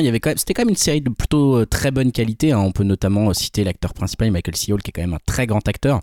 Et elle s'est terminée un peu, bah, pff, comme un, je sais pas quoi, euh, bizarrement. voilà, ça finit dans un bois. On sait pas trop si il, prend sa retraite de la, de, la- de la vie humaine comme un espèce de moine. Voilà, ça vient un peu comme un cheveu au milieu de la soupe, c'est un peu naze. Et, euh, et du coup, voilà, ça avait eu pas mal de, de buzz. Euh, de, Dim, tu voulais euh, réagir? Non, non, euh, juste dire bah déjà ouais que c'est un peu dommage euh, que Michael C. Euh, il soit réduit, on va dire, à revenir. euh, surtout que va dire le, contexte de base pour faire revenir la série, c'est que c'est un aveu d'échec parce qu'il le dit euh, clairement. La fin de la saison 8, il me semble, c'est ça, Mm. a été complètement ratée et donc euh, on va revenir pour vous offrir une vraie fin. Euh, Enfin voilà quoi, ça, ça part déjà sur un pétard mouillé donc euh, ça craint un peu et puis là en plus je suis en plein re- enfin en plein visionnage de Six Feet Under et c'est quand même un, un putain d'acteur et le voir un peu gâcher son talent euh, Ouais. là-dessus. Bon, après je, je demande qu'à être surpris et que ça soit bon hein, j'espère même mais euh, je sais pas j'ai quand même des doutes parce que c'est vrai que Dexter c'était un peu quand même euh, un monstre bicéphale quoi. Les quatre premières saisons elles sont vraiment ex- excellentes et les quatre euh, les quatre suivantes ça faisait que de baisser euh, c'était de pire en pire et voilà je sais pas trop ce qu'ils peuvent raconter de plus donc C'est euh, ça, c'est ça. ça fait très peur Que peuvent-ils apporter de nouveau? C'est un peu ça la question que je me posais aussi. Je suis, moi aussi, je suis content de revoir Michael C. Hall, qui est quand même euh, extraordinaire, et même dans Dexter, hein, dans les premières euh, et même dans les dernières saisons, c'est un acteur qui sait conserver sa justesse et qui sait te, te faire passer du rire aux larmes euh, en une seconde et en un fraction, une fraction de regard. Donc, on est content toujours de le retrouver, mais. Qu'est-ce qu'il y a de neuf avec Dexter après toutes ces années? Yao, tu voulais aussi euh, rajouter quelque chose? Gérard, t'as spoilé la fin là, de la saison La fin de la saison? Enfin, de la série, quoi. Bah, de toute façon, euh, Moi, ça- pas vu, moi. C'est fini en 2008, mec. hein, Il est temps de la, alors il est, il est temps de la poster. euh, la fin, euh, non, en prescription, 2013. non Ça, C'était il y a 20, Non. il y a 10 ans. Allez, Bah, 10 quand ans. même. Bon, en Et tout cas, voilà quoi. Et je vais juste ajouter aussi, vous dites, ouais, c'est vrai que c'est un très bon acteur, mais vous avez oublié son film, je crois que c'est dans Gamer, euh, je crois que c'est ça, avec Gérard Butler. avec Gérard Butler Faut quand même pas oublier ce film et son rôle de C'est vrai. méchant très Putain, T'as une référence des films de merde, Yao, qui m'inquiète toujours. Ah, C'est vrai qu'il cabotinait beaucoup en plus dans ce film là Ouais, ouais, ouais. Donc, mais bon en euh, même temps euh, voilà spoiler de la merde je sais pas si c'est très grave hein, parce que c'était tellement nul pourtant moi qui suis quand même assez euh, gentil en règle générale là mais j'ai vu cette fin de saison mais gâchis. dégoûté quoi. Ouais. Le, le gars qui se jette dans des euh, une tornade en image de synthèse moche et qui devient bûcheron, mais c'est bon. Non, mais t'inquiète pas, Yao. Franchement, il a rien à spoiler. C'est pas bien grave. Euh, la série, elle est beaucoup plus intéressante pour son début que pour la fin. Et voilà, j'avoue que cette nouvelle saison, en fait, même même si c'est pour rattraper un truc qui est complètement raté et l'intention peut être bonne, je, trouve que ça reste un projet pourri. Euh, le, le, truc a déjà été raté une fois. Revenez pas le refaire. Euh, Dexter, on n'a plus envie de le voir aujourd'hui. En fait, c'était il y a dix ans. le personnage, on l'a oublié. On est passé à autre chose. Et ça serait bien que les acteurs et les showrunners passent à autre chose aussi. Bref, sur cette note passons au projet peut-être un peu plus risqué. On a un peu plus confiance, mais pas beaucoup non plus. Euh, qui veut parler en premier? Excusez-moi, j'arrive pas à retrouver le conducteur. Le voilà, on va passer laisser parole à Julien pour euh, des jeux vidéo. Julien, tu es en mute. Voilà, bien sûr, hein, toujours ce petit problème technique euh, après une dizaine d'épisodes. Toujours. Non, non, mais tu relis ses notes. Bah, bien sûr. Il faut penser à, désactiver, à ah, son micro. Hein, ah, mentalement, c'est épuisant ce podcast. Hein. Il faut supporter les autres, il faut faire tout ça. Non, non, c'est crevant. Vas-y, Julien. Euh, oui, je vais vous parler de Sony, puisque Sony, bah, en ce moment, ils semblent plutôt en forme. Hein. Ils ont annoncé les chiffres de vente de la PS5 qui sont vraiment faramineux hein, pour, euh, pour une console qui est très, très difficile à trouver à cause des. Euh, en, période de crise sanitaire et en même temps qui se vend mieux que la PS4 dans le même laps de temps. on a eu là la sortie de, de Returnal et également, ils ont montré Ratchet Clank en 15 minutes de gameplay qui a mis quand même une petite claque visuelle à, pas mal de joueurs. Euh, et en fait, ils ont fait une autre annonce qui a retenu l'attention, c'est un partenariat avec Firewalk Studio pour une toute nouvelle licence euh, exclusive qui sera multijoueur. Alors Firewalk Studio, c'est pas encore un studio qui est très connu, hein, peut-être ça vous dit rien, mais c'est un studio euh, qui est jeune, qui a été fondé en 2018 et il est composé en fait de vétérans de Bungie, donc qui ont bossé sur Destiny et sur Halo, et donc qui est spécialisé dans le multijoueur. C'est un peu, on va dire, le parent pauvre chez Sony, hein, qui est plutôt habitué au triple A solo euh, narratif pour, euh, pour schématiser, même s'il y a quelques années, notamment je pense à l'époque PS2, PS3, ils avaient un peu plus de jeux, euh, de jeux multijoueurs, mais là c'est pas vraiment leur spécialité, donc c'est plutôt bah, une bonne nouvelle puisque le jeu est en développement depuis deux ans, que apparemment il est, il est jouable, hein. je crois que c'est le, le, boss de Sony qui a, qui a, dit que justement il, il y avait déjà joué, donc c'est, alors évidemment je l'ai mis en projet risqué parce que bon ici on va pas se mentir, hein, les, les, multijoueurs, les, les, jeux multijoueurs on n'est pas non plus les, les plus grands fans, hein, c'est pas aux jeux auxquels on joue le plus, mais je trouve que ça vient compléter euh, bah, un catalogue d'exclusivité euh, solo qui est quand même plutôt euh, plutôt intéressant. Et voilà, ça va bah, ajouter une, corde à l'arc de Sony dans un genre aujourd'hui qui est quand même assez populaire. Donc c'est plutôt, je trouve, une annonce une annonce intéressante à défaut d'être enthousiasmante en, termes de goût de goût personnel, mais je trouve que en termes de d'occupation du marché, s'ils arrivent à arriver avec quelque chose, je sais pas, proche de, la notoriété d'un Destiny, ça peut quand même être ou d'un Halo, voilà, ça peut être intéressant. Ouais, c'est vrai, c'est vrai que Sony nous fait quand même un paquet d'annonces en ce moment. Alors voilà, intéressant tout moins selon les goûts, mais euh, mais voilà, c'est cool de pouvoir euh, revenir sur celle-ci. Merci Julien. Et puis tu reviendras sur les jeux vidéo juste entre temps. Je fais une petite pause projet risqué, voire plus que risqué, j'ai hésité à le mettre dans les pourris sur euh, un film que j'ai appelé un film mort-vivant, hein, puisque je vais parler de Twilight of the Dead, voilà qui est destiné à être le chapitre final de la série de zombies de George Romero. Et là, vous vous dites, cool, euh, Romero, série, zombie, tout ça, ça peut être sympa. Sauf que bah, je rappelle quand même que Romero, il est mort depuis 4 ans. Euh, donc, euh, préparer un film quand on est mort, c'est tout de suite plus compliqué. Et ça me fait tout de suite penser à projet risqué personnellement, hein, puisque voilà, il est mort depuis donc 2017 et c'est maintenant sa veuve, Suzanne Romero, qui travaille pour faire tourner le film. Bon, voilà, hein, il y avait six films dans la série des, Dead, hein, Night of the Living Dead, Dawn of the Dead, Day of the Dead, Land of the Dead, Diary of the Dead et sur Survival of the Dead. Euh, voilà, donc euh, pour écrire ce, euh, dernier chapitre, euh, Romero euh, dire avait écrit Twilight of the Dead avec Paolo Zelati. Et donc ce fameux Zelati a demandé à la veuve de Romero, Suzanne Romero, s'il pouvait continuer à écrire le scénario une fois que Romero était mort. Du coup, elle a accepté, il a continué à travailler dessus. Et, voilà donc il, va reprendre avec ce film la suite directement donc après Land of the Dead, après le quatrième de la série va ignorer Diary of the Dead et Survival of the Dead. Voilà, euh, je rappelle que dans Land of the Dead, on a un zombie qui s'appelle le Big Daddy, surnommé Big Daddy, qui a évolué au point d'être beaucoup plus intelligent que les autres. Et euh, ça va repartir de là. Euh, bien sûr, tout le monde promet qu'ils vont être fidèles à l'esprit de Romero, que ça va être, il va, il serait fier depuis du paradis de, comment va se finir cette cette saga sur les sur les dead, sur les morts vivants. Euh, moi je sais pas si vous avez envie de réagir à ça, mais j'ai toujours un doute sur euh, les films qui sont faits après la mort d'eux. Alors voilà, il y, avait l'épisode, le fameux Stanley Kubrick euh, avec Tom Cruise. merde, j'ai oublié le nom du, oublié, nom du titre, mais qui finalement était. non, c'était. Intelligence artificielle. le ah oui, c'est ça, ouais. Voilà, avec intelligence artificielle qui était quand même déjà pas bon, voilà, hein, qui est, qu'on en pense ce qu'on en veut, mais qui est un film qui est pas forcément toujours agréable à, à regarder. Euh, là, bon, voilà, j'ai un peu un doute. C'est pas parce qu'on est la femme de Romero qu'on a le talent de Romero. Enfin, je sais pas, j'ai pas envie, peut-être qu'elle est très talentueuse, hein, je, je sais pas, et qu'elle y croit à fond et qu'elle a envie de respecter tout, mais je sais pas, j'ai toujours un petit doute là-dessus, surtout que dans la, déjà dans la, dire, dans la série de films des, Dead, on va dire, tout n'était pas non plus euh, super euh, génial. Hein, Diary of the Dead et Survival of the Dead, c'est quand même pas des chefs-d'œuvre. Hein, donc euh, voilà, il faut pas non plus encenser le bonhomme trop vite. Je sais pas, Dim, toi qui, qui voulait réagir à, cette, news risquée, on va dire. Non, bah justement, je voulais, te faire rebondir là-dessus sur les, les derniers Dead qui était vraiment très mauvais. Enfin, j'ai un gros souvenir de Land of the Dead qui était proche de la série Z. Euh, celui qui est tourné plus ou moins en, en fun footage, je crois que c'est Diary of the Dead. Euh, c'est pareil, c'est vraiment mauvais.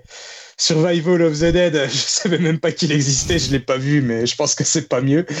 Donc euh, voilà, ouais, vraiment beaucoup, beaucoup, beaucoup de méfiance sur ce projet-là. après, on peut être que surpris, hein, parce que vu les, les dernières productions, ça peut peut-être relever le niveau, mais j'ai des doutes. Ouais, Jérémy, tu voulais aussi réagir Oui, non, non, mais c'était dire la même chose que, que Dim. Hein. C'est vrai que le premier est mythique parce qu'il mettait en place euh, un, un, genre, et le deuxième est, génial et culte parce qu'il y a tout. Parce que pour moi, c'est un des meilleurs euh, films de zombies, hein, euh, zombies justement, hein, avec tout est là, avec le, le, principe du, supermarché. Enfin, c'était génial. Mais dès le troisième, souvenez-vous du troisième, c'était déjà, on est limite quoi, avec, enfin, dès, dès le troisième, c'était déjà presque terminé cette, ces films se retrouvait dans des films un peu plus fauchés, euh, un peu moins bons. Et après, c'est des ersatz de films qui existent déjà, euh, que ce soit Land of the Dead, où il a repiqué les choses qu'il avait vues dans différents post-apo, et puis finalement euh, Diary of the Dead, où il a tout repiqué à Rec, qui était sorti deux ans plus tôt, ou à peu près en même temps.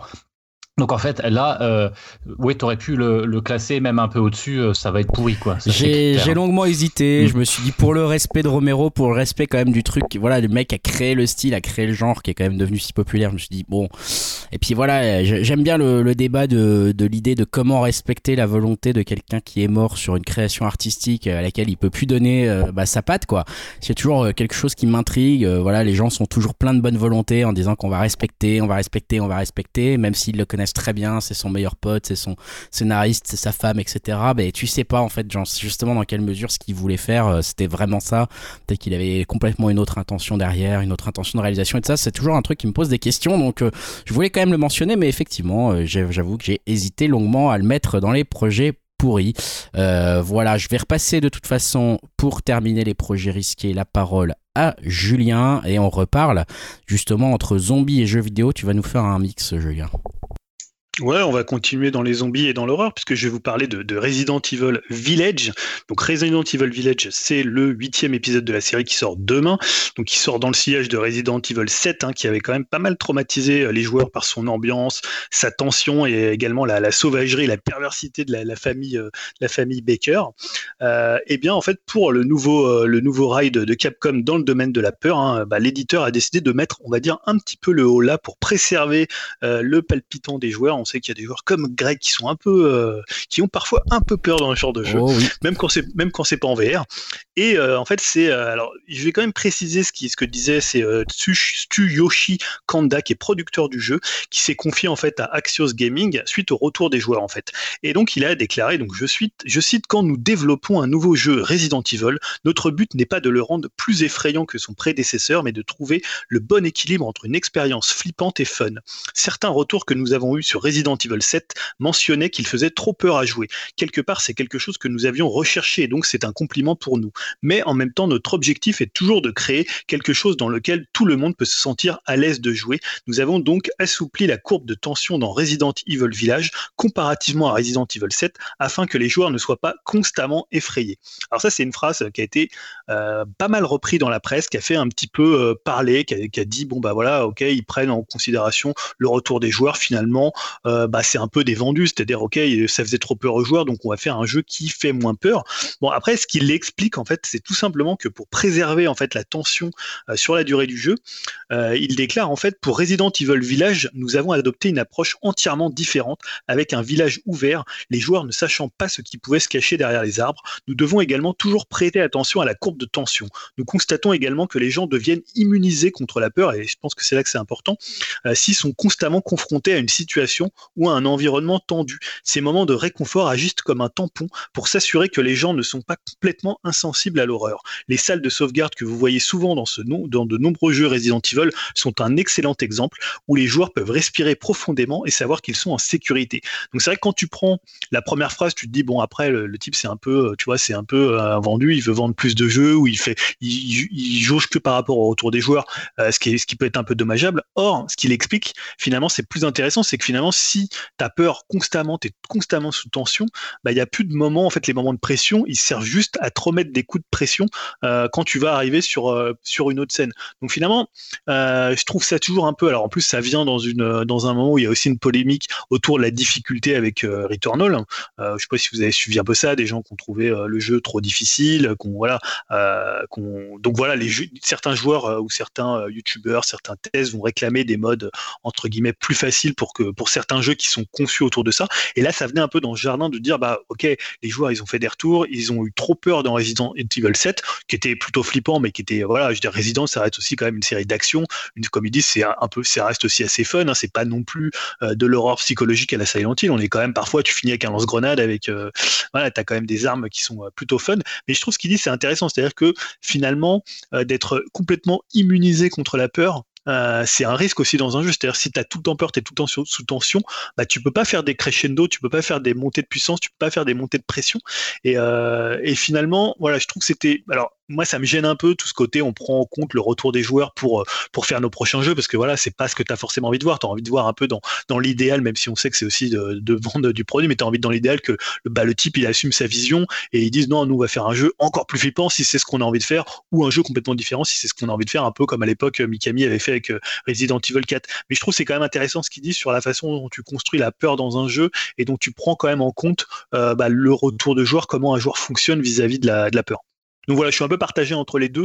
C'est pour ça que pour moi, voilà, c'était ce côté un peu, un peu risqué du truc, mais euh, je comprends en fait la façon dont il cherche à, à, instiguer la peur chez le joueur. Ouais, et il pourrait choisir aussi l'école. Euh, on fait très très très peur au début, euh, tu sais, et puis après on, on fera plus jamais aussi peur. Mais comme le joueur le sait pas, il est il est en cran permanent. Tu vois, il y a un peu, il y a, il y a plusieurs possibilités aussi de gérer la peur. C'est c'est un peu ce qui est Resident Evil 7, hein. c'est-à-dire que la première heure de Resident Evil 7, elle est très très flippante et jusqu'à ce que tu rencontres les backers, enfin, avec euh, assez, j'en parlerai tout à l'heure, mais ils arrivent avec peu de moyens justement à faire, pas, pas, pas de moyens, mais en, en, utilisant peu de moyens à faire peur, et après ça déroule un peu, tu, c'est, donc ils fonctionnent aussi un peu comme ça. Là peut-être qu'ils ont cherché à, à, varier en fait la, l'approche et euh, comme il dit, avec quand tu fais un truc plus ouvert, peut-être que la peur elle peut venir à des endroits différents, mais je trouve que c'est quand même intéressant mmh. de cette réflexion qu'il donne sur, euh, sur la peur. Ouais, tout à fait. Euh, enchaînons euh, sur les projets qui hype cette fois-ci, euh, les projets qui nous font plaisir et je vais laisser la parole à Dimitri et je vous laisse enchaîner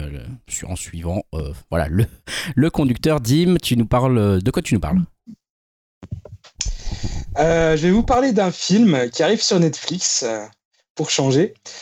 Alors, euh, chez Upcast, euh, on aime beaucoup euh, Phil Lord et Chris Miller, enfin, surtout leur production Spider-Verse, hein, qui a mis tout le monde d'accord. Et de ce que j'ai compris, hein, ceux qui ont déjà vu le film qui vient de débarquer aussi sur Netflix, Les Mitchell contre les machines, je pense que ça a l'air de plaire. Hein. je, crois que Julien va nous en reparler tout à l'heure. Et leur collaboration avec Netflix, c'est pas fini. La plateforme a diffusé une bonne annonce des prochains gros films qui vont débarquer cet été dont euh, un certain film qui s'appelle America's Motion Picture. Et donc, ça sera la nouvelle production euh, Lord et Miller. Et cette fois, il s'associe à l'équipe de la série Archer. Et euh, sur les premiers visuels, on comprend vite qu'on va être dans une espèce de, de parodie super héroïque avec des persos qui ont des visuels plus ou moins à la Captain America. Et il y a même une espèce de Robocop un peu un peu bodybuildé marrant. Et euh, on n'aura euh, pas trop en plus de temps à attendre pour le voir car il débarquera euh, le 30 juin prochain. Et niveau casting, on a du lourd. Bah, notre ancienne mascotte Channing Tatum, Simon Pegg ou encore Andy Samberg. Donc le, film est décrit comme un mix de Avengers et des films comme Benjamin Gates ou La chute de la Maison Blanche, mais en version second degré et parodique. Et euh, franchement, j'ai hâte de voir ça parce qu'ils sont quand même souvent sur des projets un peu, soit un peu casse-gueule ou on voit pas forcément venir, mais qui sont toujours très réussis. Donc euh, voilà, je pense que ça va vraiment être pas mal. Ouais, intrigant, effectivement, intrigant, euh, intéressant. On va suivre ça. Tu dis que ça sortait, enfin, c'est quand les dates exactement Excuse-moi? Le 30 juin. 30 juin, ouais, donc c'est bon, pas très longtemps en plus, ça c'est cool. Julien, tu enchaînes avec un autre projet qui hype. Ouais, je vais vous parler de, David E. Hein. c'est un peu ma lubie du moment côté série. Hein. je vous en ai parlé, euh, je crois que c'était l'année dernière sur euh, The Undoing et sur Big Sky euh, qui est sorti sur, sur Star, la chaîne sur Disney+. Et en même temps, j'ai rattrapé Big Little Lies que je vous conseille fortement essentiellement la saison 1, qui est vraiment une super réussite. Donc en fait là, David. Kelly, bon pour ceux qui ne le connaissent pas, il a fait des, grandes séries à l'époque. Je crois que c'était, il y avait évidemment Ali McBeal. Et donc Qu'est-ce qui va se passer pour lui? Et eh ben en fait, il a annoncé une nouvelle série et on a même vu un nouveau un, trailer pendant la cérémonie des Oscars. Donc ça s'appelle Night Perfect Strangers et après Big Little Lies et The Undoing, en fait, on va retrouver au casting et sans doute à la production euh, la toujours parfaite Nicole Kidman. Hein. Je pense que si vous la voyez dans Little, euh, euh, Big Lies et dans The elle est assez magistrale et qui s'impose d'ailleurs, je trouve, comme une très grande actrice de série. Hein. C'était une grande actrice de cinéma, maintenant on la retrouve souvent dans des séries. Et pour rester en famille, hein, David Kelly a choisi pour cette série, cette nouvelle série en huit épisodes, euh, le roman de Liane Moriarty qui était déjà auteur de Big Little Lies et euh, qui est également je crois euh, qui est également productrice encore sur sur la nouvelle série. Donc le pitch l'histoire se situe dans un centre de remise en forme dans lequel neuf étrangers se réunissent pour trouver l'apaisement. Au cours de cette thérapie de détox, la directrice Nicole Kidman est prête à tout pour réveiller le pire qui sommeille en chacun de ses patients et bon alors évidemment moi j'aime beaucoup ce que fait David O'Kelly donc ça me hype forcément mais le casting est quand même hyper solide puisqu'on va retrouver en plus de Nicole Kidman Melissa McCarthy, Michael Shannon, Luke Evans, Regina Hall, euh, Samara Weaving et Bobby Cannavale hein, qu'on avait vu dans Homecoming, hein, une série que je n'ai pas trop aimée mais dont les acteurs étaient quand même excellents. Euh, et donc ça va sortir donc Nine Perfect Strangers, ça sortira cette année sur Disney+. Donc moi, bah voilà, je, je me la suis déjà coché, j'ai très hâte de voir ça. Super, bon bah écoute, tu nous en diras, euh, tu nous feras un retour, j'imagine, un retour critique quand elle sortira, on a un petit peu de temps devant nous. On continue, je crois, niveau série avec Yao. Yao, tu parles déjà d'une suite d'une série qui est en cours, je crois. Dis-nous en plus. Ouais, il vient de se terminer. Euh, donc c'est Invincible de Robert euh, Kirkman, le célèbre scénariste de Walking Dead, entre autres. Euh, elle a été diffusée sur Amazon Prime, donc elle est en 8 épisodes, une cinquantaine, euh, voire 51 heures, 50 minutes, 1 heure. Et donc ça s'est terminé en apothéose. Hein. Tous ceux qui ont vu 8 épisode, ils, sont, ils sont un peu sur le cul. Et du coup, c'est une bonne chose, ils ont annoncé euh, qu'il y aurait une saison 2 et 3 de la série. Donc moi, je suis assez content, même si j'ai quelques réserves sur la série notamment au niveau d'animation que je trouve très très très faible. Il y a des pointes en fait quand il s'agit de baston des scènes de baston, ça va, mais euh, sinon, les scènes du quotidien, les scènes un peu plus posées, c'est un peu problématique, je trouve. Mais heureusement que le scénar derrière, ben, c'est Kirkman, quoi, donc il arrive à bien gérer ça. Et le, le casting est. Il y a un son bizarre. Hein. ah, il y a un écho là chez toi, ouais. Mais vas-y, continue. Je vais trouver d'où ça vient. Ouais, le casting, il est. Euh, ben, je pense qu'ils ont mis des sous dans le casting, en fait.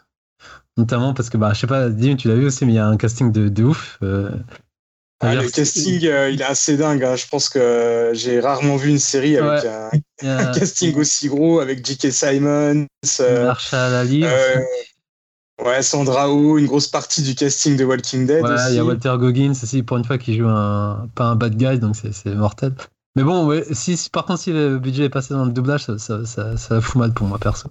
Mm. Mais donc, ouais, à la base, c'est adapté d'un comics hein, euh, qui, est, qui, est, paru en 2002 aux États-Unis et qui est paru en 2005 chez nous aux éditions Delcourt. Hein. Je fais un petit peu de promo vite fait, acheter les intégrales. Euh, on en est au troisième, euh, c'est de la bonne. Mais ce que j'ai apprécié dans la série, c'est que surtout, il y a un des dessinateurs. Il y a deux dessinateurs. Il y a Ariane Otley, qui lui qui a fait quasiment toute la série, et Corey Walker qui a débuté, mais qui a un style plus, du coup plus typé animation et je suis content parce que c'est lui le lead designer de la série. Donc je suis content de voir ses designs super épurés et, qui tabassent. Et donc, euh, ouais, je suis content. Enfin, après, notamment sachant que la série, elle reprend, elle mixe tous les comics, donc c'est vraiment pas une adaptation à 100%. C'est ça qui aussi qui est intéressant, c'est une réécriture en fait du comics. Et ce qui est ça, c'est pas mal. Bon, après, comme je disais, moi, au niveau d'animation, j'espère quand même que ça va être un peu rehaussé parce que je la trouve très très moyenne. Ouais, je suis assez d'accord, pardon. Dim, vas-y.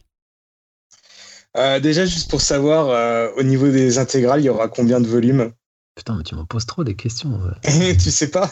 Non, en gros, attends, je crois qu'il y a 25 tomes et les intégrales, ça réunit deux tomes, je crois. Donc voilà. Ah, ok, d'accord. Parce que là, je me suis je me suis bien laissé piéger par le truc. Enfin, j'ai adoré la première saison. Ah ouais, il faut dire les comics. je sais pas si je vais avoir la patience de voir la, fin d'attendre la saison 2. J'ai peut-être commencé le comics parce que ça a été vraiment une grosse claque euh, bah, dès le premier épisode. Ouais. Et puis ouais, le, dernier épisode, il a tout monté d'un cran. Euh, enfin, l'histoire, euh, je la voyais venir, mais en fait, la façon dont ça arrive et que c'est raconté j'étais bien sur le cul et ouais, la, scène de baston et les scènes d'action du dernier épisode sont assez euh, épiques et légendaires et surtout c'est, quand même bien gore et franchement ouais, j'étais bouche bée devant la télé quoi. Mais ce qui est pas mal aussi, c'est de ça de l'histoire. Donc ça raconte euh, l'histoire de Mark Grayson, qui est le fils d'un des, enfin, le, héros le plus puissant de la planète. Le Superman local, quoi. Ouais, voilà. Omniman, son père, mais sauf que son père, c'est comme un bâtard de première. Mais bon, voilà, sans rentrer dans les détails. Mais ce que j'aime bien aimer, c'est la relation entre ben, Marc et son père et qu'on voit évoluer. Et, et ça, c'est super. ça, c'est super. Yao, euh, Dim, t'as toujours la main levée. Je sais pas si tu voulais euh, réagir. Euh, non, non, j'ai oublié de la, j'ai oublié de la baisser, mais bon, je peux quand même juste rajouter, regarder euh, Invincible parce que c'est vraiment top. Mais c'est vrai que c'est sur Amazon Prime. C'est sur Amazon Prime, mais c'est vrai que l'animation, je suis assez d'accord pour le coup avec Yao. Euh, j'ai été euh, assez intéressé par les premiers épisodes que j'ai regardés, mais j'ai arrêté, j'ai pas voulu regarder le deuxième parce que je, l'animation, ça passait pas quoi. Le caractère design et tout ça, je trouve ça cool. L'histoire, tu sentais qu'il y avait du potentiel et, qu'il y avait pas mal d'épaisseur et de, voilà, de, de nuances pour une fois un peu plus dans les super-héros, ce qui est, ce qui toujours plaisant, mais vraiment l'animation, euh, gros problème quoi. J'avais l'impression de regarder Yu-Gi-Oh! Euh, en termes d'animation, c'est pas terrible quoi. C'est ça qui est dommage. Je me dis, t'es sur une plateforme comme Amazon, je pensais qu'il y avait du budget, et c'est pour ça que j'ai regardé à moitié quand je dis, j'espère que c'est pas passé dans les acteurs, parce que voilà. Ah, mais du coup, hein. euh, va falloir que tu t'accroches, parce que entre les épisodes 2, 3, 4, c'est c'est limite. Enfin, moi, c'était limite. J'étais putain, non, quand même. Ah, merde. pas, les gars. Merde. Bon. Et après, ça remonte. Mais tu sens qu'ils ont dit, ah, on va garder euh, tel budget pour telle scène. Et... ouais, ok. Bon, je vais mais essayer. Il faut t'accrocher, quoi. Ouais, Parce que l'histoire, elle est bien, les personnages sont bien, la DA, elle est bien, mais c'est vraiment l'animation, c'est ça qui. Enfin, disons que c'est pas une série Jap, quoi. Ouais, il va falloir que je retente. vraiment la différence. Il va falloir que je retente ça. Super. Et donc, ouais, les saisons 2 et 3 sont prévues. Pour, pour l'instant, il n'y a pas de date en fait, de prévu. Ok, bon, ça devrait aller assez vite quand même. Enfin, assez vite. Avec Amazon, en tout cas, en général, la production suit, euh, suit son cours, donc euh, une par an. Ce qui est cool, ce qui est cool c'est que je vois que la série, quand même, j'ai l'impression qu'elle a quand même. Euh, elle cartonne, il y a un certain phénomène autour. Alors que c'est marrant, quand on a édité pour la première fois, ça a été une sorte de flop cette série. Ah ouais? Et entre temps, il y a, ouais, entre il y a Walking Dead qui est arrivé, donc du coup, Kirkman, euh, il, il s'est fait un nom. Mais c'était marrant, au début, il n'avait pas trouvé son public en France, donc euh, c'est cool si ça permet d'avoir encore un nouveau public pour cette série qu'il veut vraiment. Je trouve que bah, du coup, c'est vraiment pas une série euh, ah, bizarre. Ça, ça te fera un bonus à la fin, toi. Je veux dire, si, si vous en commencez à en vendre des palettes là, c'est bien ça. Allez, par ici les bonus pour Yao. En tout cas, ouais, niveau ça tranche euh, bien dans, dans, dans, le vide. Ça, ça, ça tranche bien, c'est que cette série, c'est c'est pas politiquement correct, on va dire. Donc c'est ça qui est bien. Cool. Ça cool. détourne des codes bon, je vais finir avec les projets euh, qui hype très rapidement parce que en fait, moi, je me réveille peut-être un petit peu, euh, un petit peu plus tard que tout le monde euh, parce que voilà, je j'avais pas suivi trop les news à ce moment-là, mais j'ai découvert, j'ai redécouvert en lisant les news là que Donald Glover, voilà, donc qu'on aime bien ici, hein, parce qu'à la fois acteur, scénariste, DJ, humoriste, rappeur, voilà, Childish Gambino que dont on a déjà parlé ici, a signé un contrat avec la plateforme Amazon Prime dont tu viens de parler, Yao, un contrat, un contrat plutôt gros contrat hein, même, puisqu'il y a plusieurs séries et plusieurs films qui seraient dans les tuyaux. Et voilà, juste pour mentionner quand même cette petite cette petite série qui qui serait une adaptation de Mr et Mrs Smith, le film avec Brad et Angelina Jolie, qui qui, est, qui date de 2005, mais qui serait adapté en série par Donald Glover avec Philly Waller-Bridge, qui serait prévu pour 2022. Donc t'as un peu, je trouve, ce qui est marrant, c'est que t'as un peu les deux stars, les deux gros noms euh, qui font vendre du côté US, euh, qui font aussi un peu, qui donnent un peu confiance euh, niveau voilà respectabilité, niveau un peu aussi poésie, etc. Enfin pour parler des problèmes aussi sociaux, etc. Ils savent, ils savent quand même faire ces deux-là et euh, dire qu'ils vont euh, jouer ensemble dans cette série euh, et l'écrire ensemble. Et ça, ça, m'a intrigué pas mal. Donc cette série, elle s'appelle Hive et c'est marrant parce que a priori, au, nom de dans l'écriture, dans ceux qui vont aussi écrire la série, il y a aussi un autre nom qui est qui est plutôt intéressant. C'est Malia Obama. Voilà, hein, c'est bien la fille de Barack et Michelle Obama, donc qui va aussi participer à l'écriture de la série. Donc je, je me dis elle va certainement pas ressembler au film euh, de, de, Brad et Angelina Jolie, cette série. Je suis très curieux de la voir. Donc ça m'a bien hypé. Et puis en plus, voilà, derrière la news qu'il avait quand même plusieurs contrats sur des séries et des films, euh, sachant qu'il y a quand même toujours Atlanta qui est là, hein, euh, Community dans lequel il avait joué, puis Atlanta qui, qui est vraiment sa série à lui. Et je crois que Yao, toi, tu l'avais déjà regardé et apprécié, il me semble.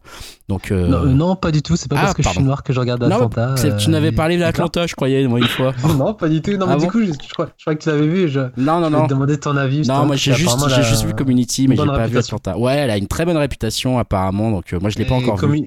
Community, j'avais commencé, mais je t'avoue, j'ai pas accroché trop à l'humour. Et je voulais juste rajouter, tu parlais de Phoebe et, et, Dan, et du coup, Donald, ils ont déjà joué ensemble, non? Tu te rappelles dans quel film? Oh là là, il me pose des cols. Ça y est, le quiz Un film Un film, du quiz. Un film où il y a un Chewbacca, je crois, dedans. Ah putain, elle joue, elle joue dans un Star Wars, elle Je me souviens même pas. Ouais, dans Solo, monsieur. Putain, je sais même plus qu'elle était dedans. Ouais, elle, fait le, elle, fait le, droïde. ah, elle fait la voix du droïde. Ah, ah c'est bah ça. Après, les deux sont fans de Star Wars, il n'y a pas de problème avec ça. Hein, a pas de problème, mais il y a Solo entre temps qui est arrivé. Ça, c'est un problème. Solo, c'est pas si mal. Solo. Bon. C'est pas si mal. Ça vaut d'autres films. Hein. Ouais, Julien, vas-y. Juste pour préciser que pour ceux qui voudraient voir Atlantis, c'est disponible sur Disney, sur Star. Et voilà. deux saisons. Comme ça, il faut vous abonner à Prime, à Star, à Netflix et vous êtes tranquille. Euh, voilà, en tout cas, je voulais juste revenir avec ça. On va terminer là-dessus euh, et on va passer euh, à notre à notre chronique maintenant qui, qui devient une habitude, la chronique rétro de Jérémy. Alors salut les petits clous, aujourd'hui nous montons à bord de notre Fiat Panda 4x4 volante direction les années 90 pour réaliser un top 50 assez spécial. On va revenir sur une musique chatoyante, fédératrice et rythmée qui nous a fait vibrer. Alors n'attendons plus la coupée pleine, le suspense est à son comble, c'est parti L'adolescence, c'est aussi l'époque des expériences, des phénomènes de mimétisme. On aime se donner un rôle, avoir un univers à soi, et parfois ça dérape. Depuis quelque temps, s'est développée dans les pays anglo-saxons, mais aussi en Allemagne et aujourd'hui en France, la mode gothique. Sur fond de hard rock, il se déguise en vampire, il fréquente les cimetières, cultive l'attirance pour l'obscurantisme moyenâgeux. La plupart des adeptes de cette mode musicale s'en tiennent au folklore, mais certains d'entre eux se laissent happer par ces cultes morbides jusqu'au satanisme.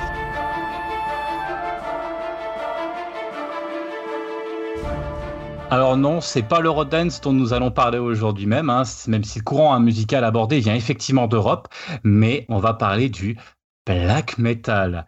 Alors, dans notre jeunesse, euh, il fallait faire des choix. Il fallait trouver son style. Hein. Tu ton style, tu avais ta tribu, tu avais ton tatou hein, qui était jaune, bleu ou vert. Mais je répète, il fallait choisir son camp tu étais un rappeur Lacoste ou un rocker chevelu, tout de noir vêtu. Alors, je reviendrai pas sur le morceau visage de Landmark, euh, hein, euh, euh, podcast 109, qui aurait été forcément un peu perturbant à cette époque, hein, parce que là où on se situe, c'est un peu compliqué. Alors, si tu étais rocker, il y a une chose sur laquelle tu ne lésinais pas, c'était l'achat du magazine hebdomadaire. Pour ma part, c'était Art Force, alors il y avait aussi Metallian hein, que je prenais, et il y en avait d'autres.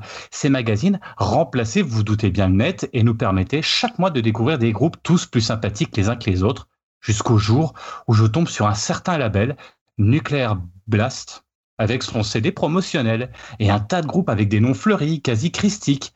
Euh, par exemple, bah voilà, des noms un petit peu, un petit peu bizarres. On en reparlera tout à l'heure. Hein. J'enfourne donc le CD dans la machine et là, mes oreilles se redressent, mon regard se fige. J'étais happé tel un petit lapin dans les phares d'une voiture sur une route nationale en pleine nuit. Je découvrais le black metal. Alors, on va aller plus loin et découvrir notre invité mystère, hein, parce qu'il y aura un invité mystère euh, euh, pour cette chronique. Euh, voici un petit glossaire des stigmates du black metal pour qu'on soit tous en odeur de sainteté hein, vis-à-vis de notre invité. Alors, c'est un genre extrême du heavy metal dans les années 80, dans les pays scandinaves, qui va connaître plusieurs vagues et surtout une image assez sulfureuse.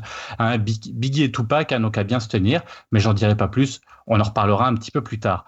La voix du chanteur, est contrairement au death metal avec un cri plutôt euh, guttural hein, dans le death metal, euh, autre style, autre ambiance, est ici plus aigu. En gros, imaginez un vampire à qui on aurait donné un coup de pied dans les valseuses, hein, ça donne à peu près ça en termes de, de, de chant.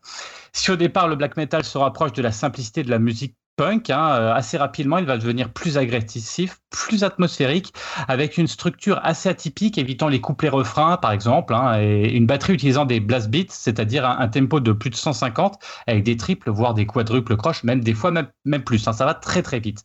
Enfin, l'élément qui caractérise euh, le plus le black metal, ce sont les thématiques abordées. On est dans du satanisme ou paganisme, renforcé par un accoutrement reconnaissable de la part des musiciens, fait de cuir, de clous, de maquillage démoniaque c'est du Kiss en beaucoup plus crado et premier degré, sachant que la longueur des clous et le maquillage un peu foiré hein, euh, doit plus faire référence à des peintures de guerre qu'un accoutrement digne d'Halloween.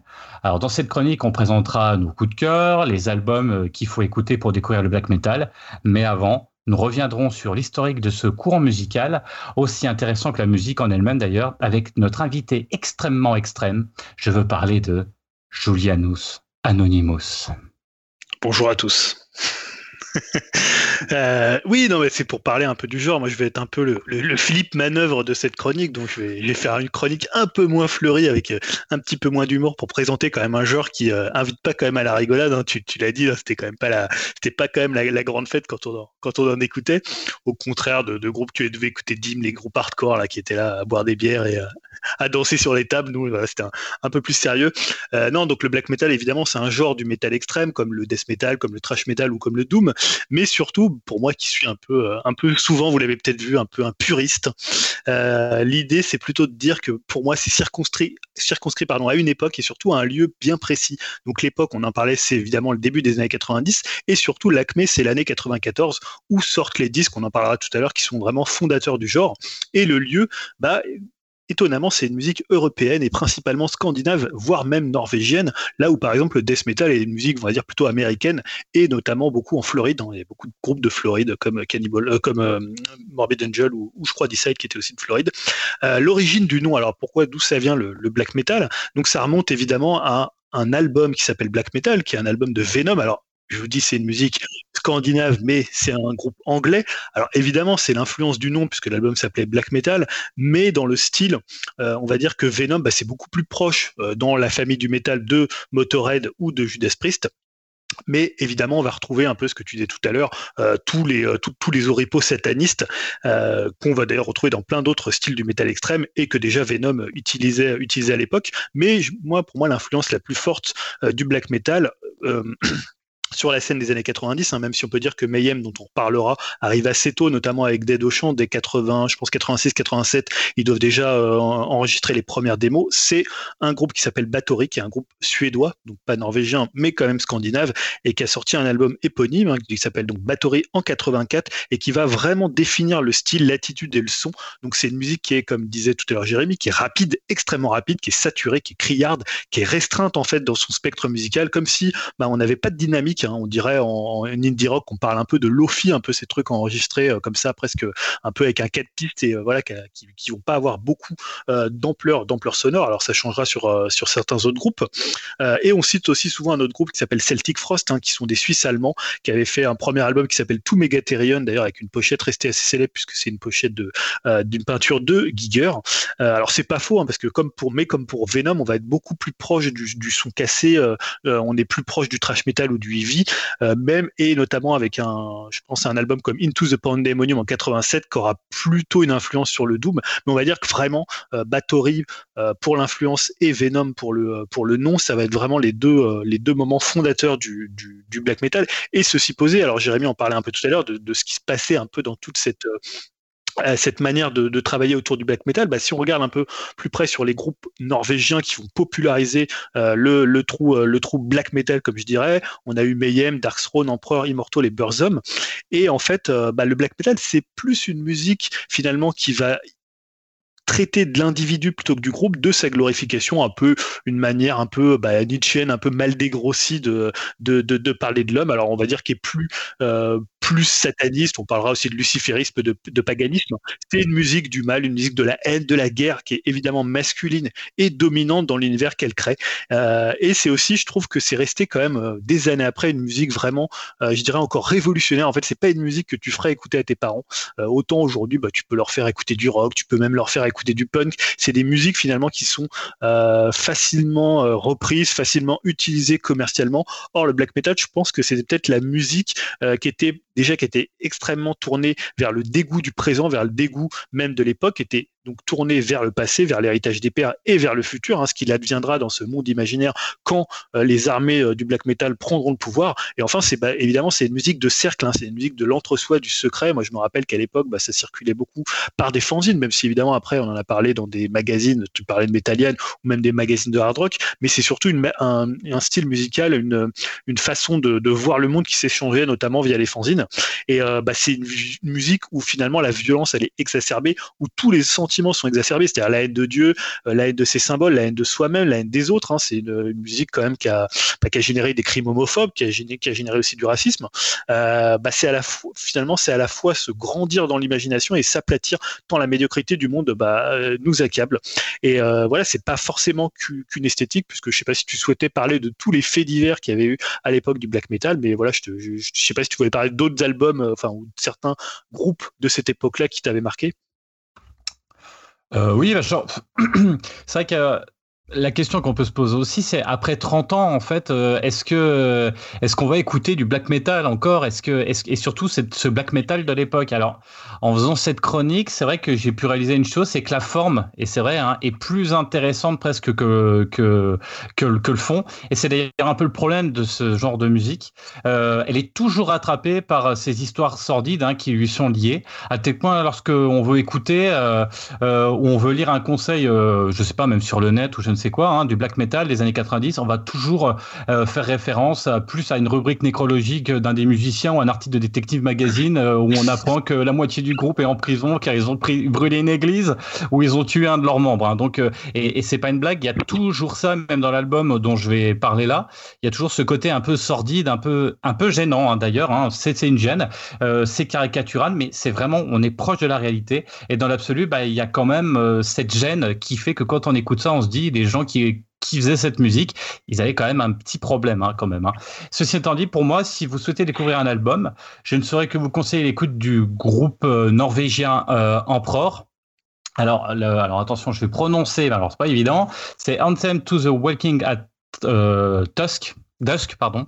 Je sais pas si j'ai bien prononcé, mais voilà, c'est sorti en 97, donc on est un petit peu après, euh, effectivement, euh, la période de création vraiment du black metal comme on l'entend hein, entre 90 et 94.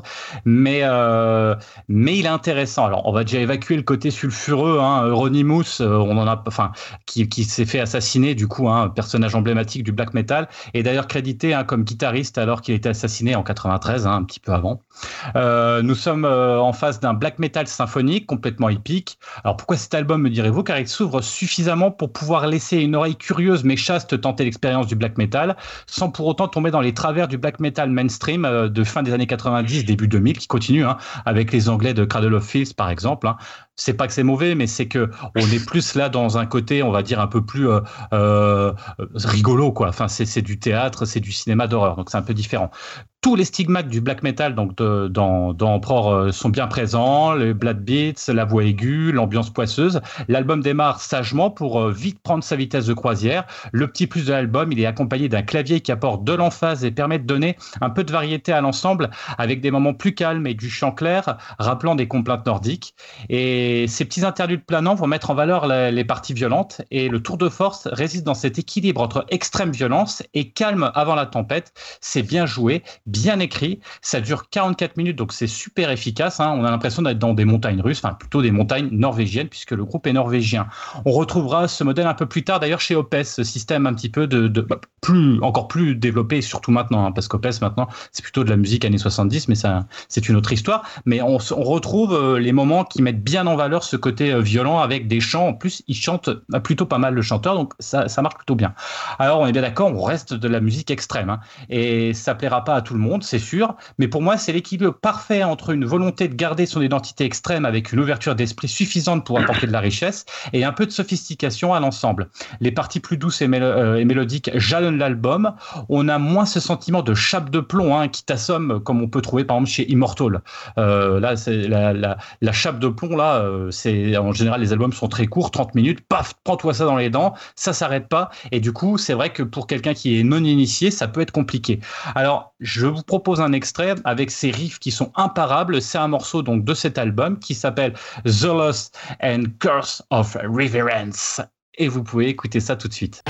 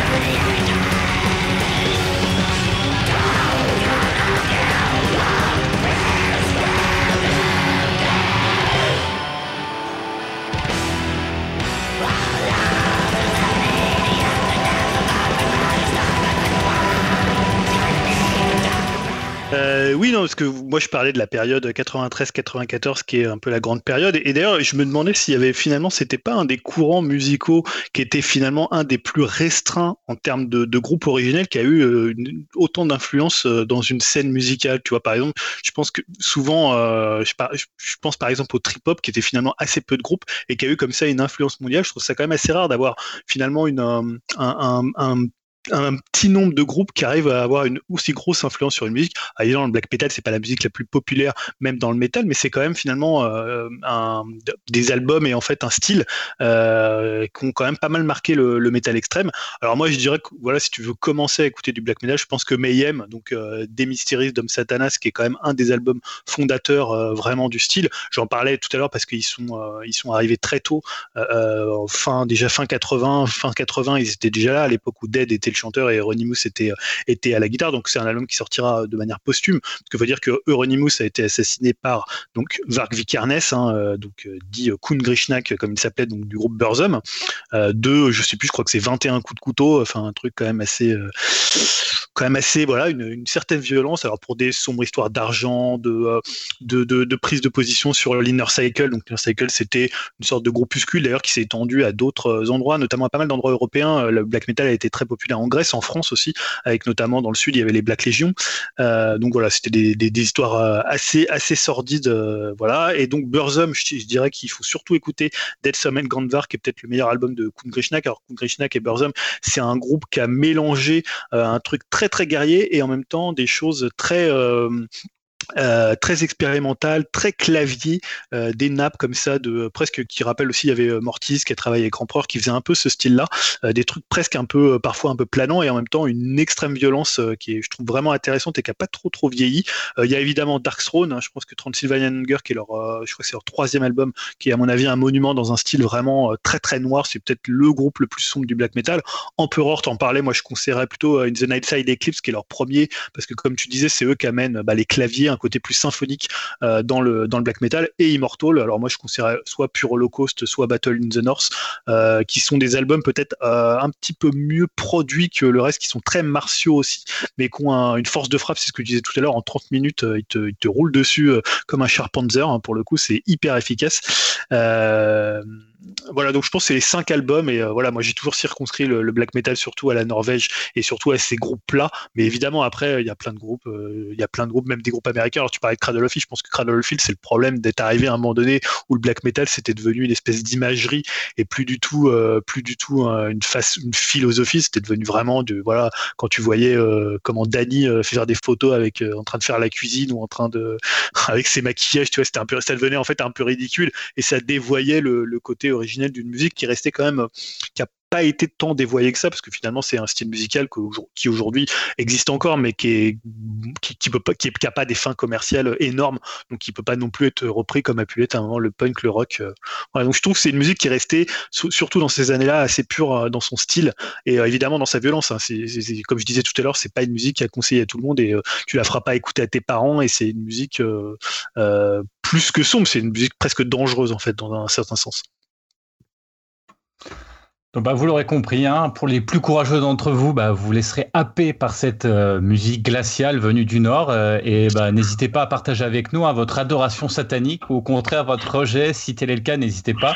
Encore une fois, hein, vous pouvez même nous balancer à la tronche euh, la Sainte Graal d'Antioche, parce que nous, chez Upcast, de toute façon, nous ne craignons rien, car nous sommes immortels.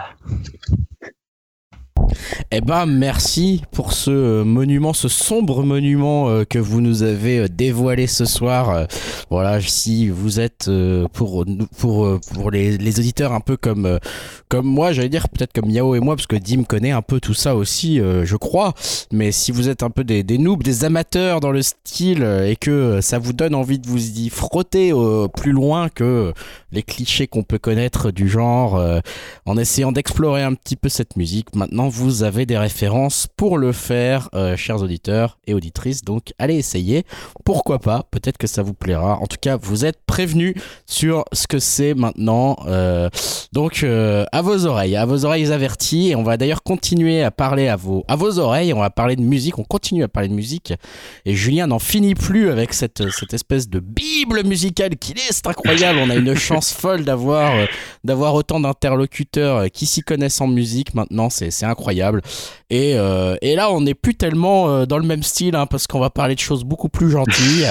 Euh, on va parler de Spotlight sur nos Spotify, rubrique qu'on nous envie partout. Et cette fois-ci, c'est mars 2021. Donc le principe, c'est les 5 albums qui ont marqué le mois de mars 2021 de Julien, pour leur qualité, pour, pour leur sensibilité, pour plein de choses. Il va nous expliquer un petit peu pourquoi il a sélectionné ces 5 albums. Et euh, bah Julien, euh, dis-nous, hein, on commence par ton, en général, ton, ton, petit chouchou. On en a, je crois, déjà pas mal parlé ici. Bah, ouais, c'est pour ça que je vais même pas passer un extrait où je vais, vais même pas en parler. C'est euh, Genesis Owuzu avec l'album Smiling with Notice. donc on en a parlé la dernière fois parce que c'était l'album que j'avais choisi pour que les autres l'écoutent. Donc c'est mon album du mois, mais je vais pas en parler. Donc je vais tout de suite enchaîner avec le second album que j'ai choisi. C'est le nouvel album de Lana Del Rey. Il s'appelle Chemtrails Over the Country Club. Et l'extrait que j'ai choisi, c'est le très beau Wild at Heart. What would you do if I wouldn't sing for them no more? Like you heard, I was out in the bars drinking Jack and Coke, going crazy for anyone who would listen to my stories, babe. Time after time, I think about leaving. But you know that I never do just cause you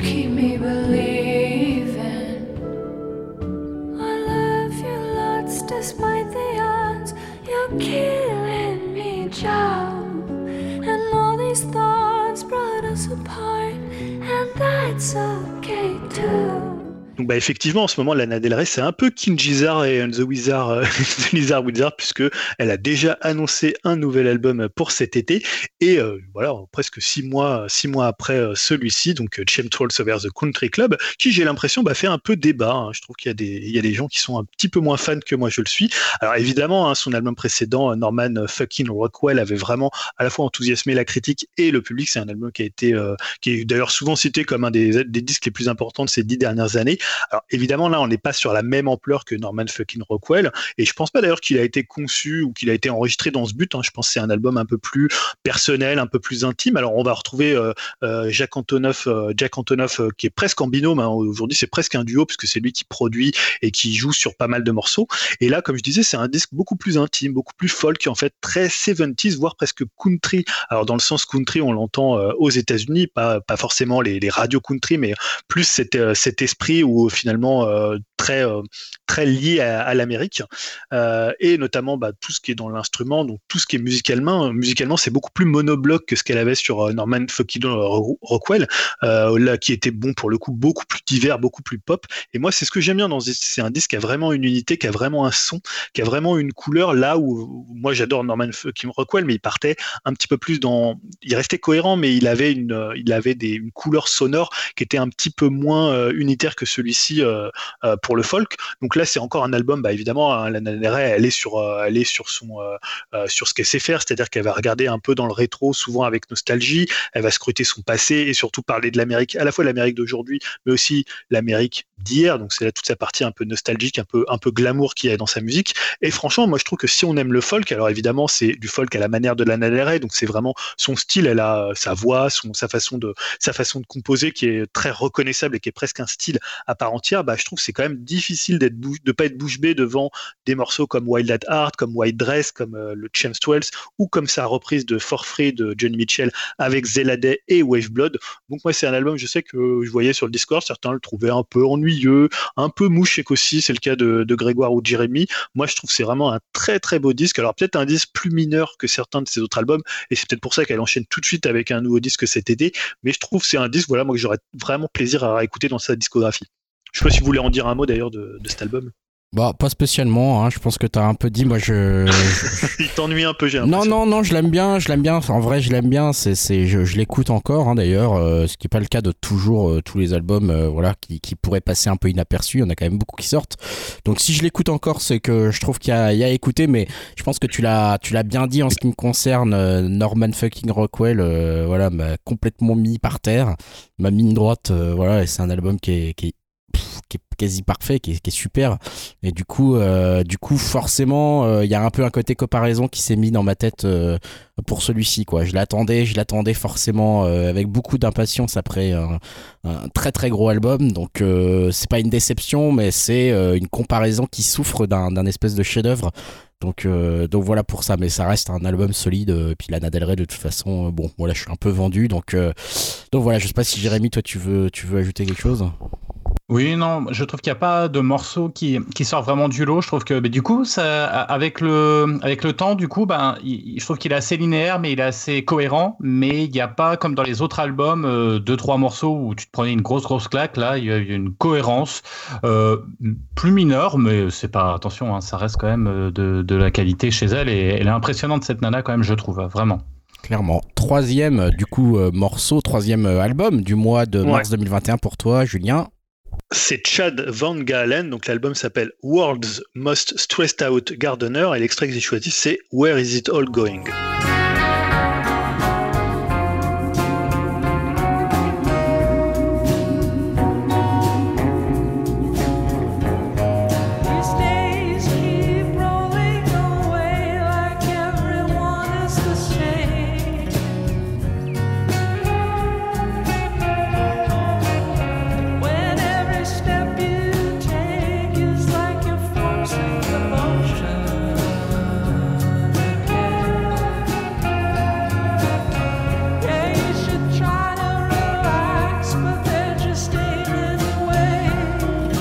Belle découverte pour moi, hein, parce qu'en fait, malgré le, bah, malgré le fait qu'il ait déjà pratiquement, je crois, une dizaine d'albums à son actif, bah, je connaissais que de nom, hein, Chen Van Galen, puisque euh, j'avais entendu parler de lui, euh, puisqu'il avait écrit pour d'autres artistes, notamment euh, Timber Timber. Donc, il a donc la quarantaine, hein, c'est, c'est un Canadien. Et bah, sur ce disque, c'est assez marrant, ce qui file la comparaison entre la musique et le jardinage, hein, d'où le titre de l'album.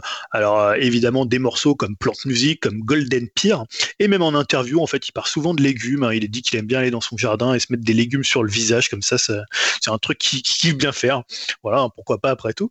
Euh, je trouve que c'est vraiment un disque hyper intéressant, qui est assez foutraque, assez habité, un peu psychédélique façon euh, Sid Barrett, euh, où vraiment il passe du, coq à l'âne, hein, d'un folk gracieux comme le morceau que j'ai passé, Where Is It All Going, ou à des trucs plus, plus bricolés, un peu entre Beck et euh, le bêta band. Il y a notamment le morceau Starlight ou surtout Night Waves, ou un morceau comme Samurai Sword, où voilà, il faut vraiment être euh, prêt à un peu faire ce grand saut euh, d'un morceau à l'autre. Alors, faut quelques écoutes évidemment pour assimiler tout ça, même si c'est pas forcément une musique très complexe, mais en fait, le, le fait de passer d'un style à l'autre comme ça, de passer du coq à l'âne, ça peut un peu parfois surprendre, d'autant que parfois, bah, il va passer d'un style presque à du, il va faire du Brian Eno. hein. C'est le morceau par exemple Earth from a Distance.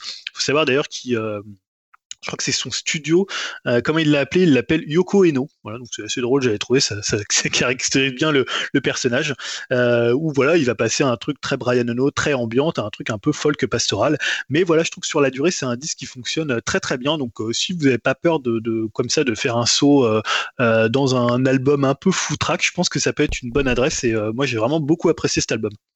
Donc, merci, ça c'était Chad Van Galen, World Most Stressed Out Gardener, ton troisième choix, ton quatrième choix. Non, pas facile, Ouais. ton quatrième choix c'est C'est Yo Majesty, donc l'album s'appelle Return of the Matriarch, et l'extrait que j'ai choisi, c'est Make Him Regret.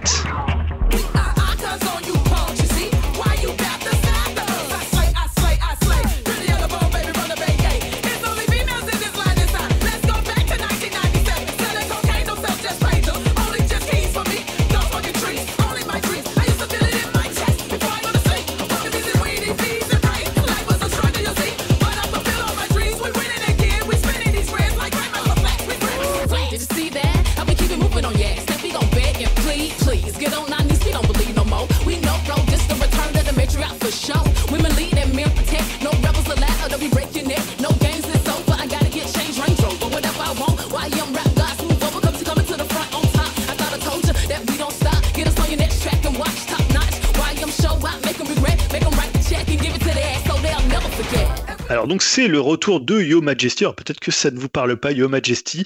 Euh, j'ai l'impression que d'ailleurs c'est un disque qui a fait plaisir qu'à moi-même puisque j'ai vu très peu de gens en parler, que ce soit dans la presse ou sur Internet. Euh, moi j'avais adoré leur premier album. euh, qui datait de 2008, donc ça remonte déjà, qui s'appelle Futuristically Speaking Never Be Afraid. Alors il y avait des tubes comme Club Action ou Don't Let Go. Euh, donc Yo Majesty, c'est un duo féminin américain qui est composé de deux rappeuses chanteuses qui s'appellent G. Welby et Shunda Kay qui sont noires et ouvertement lesbiennes. Je le précise parce que c'est très important dans leur texte et dans leur engagement. Euh, c'est un groupe évidemment euh, très engagé. Et moi, j'avais vraiment pris une claque en 2008 avec ce mélange de hip-hop, de musique de club et d'électro. Donc là, ils sont revenus avec euh, ce nouvel album qui s'appelle Return of the Matriarch, hein, tout un programme. Donc ça, les, les choses sont dites déjà.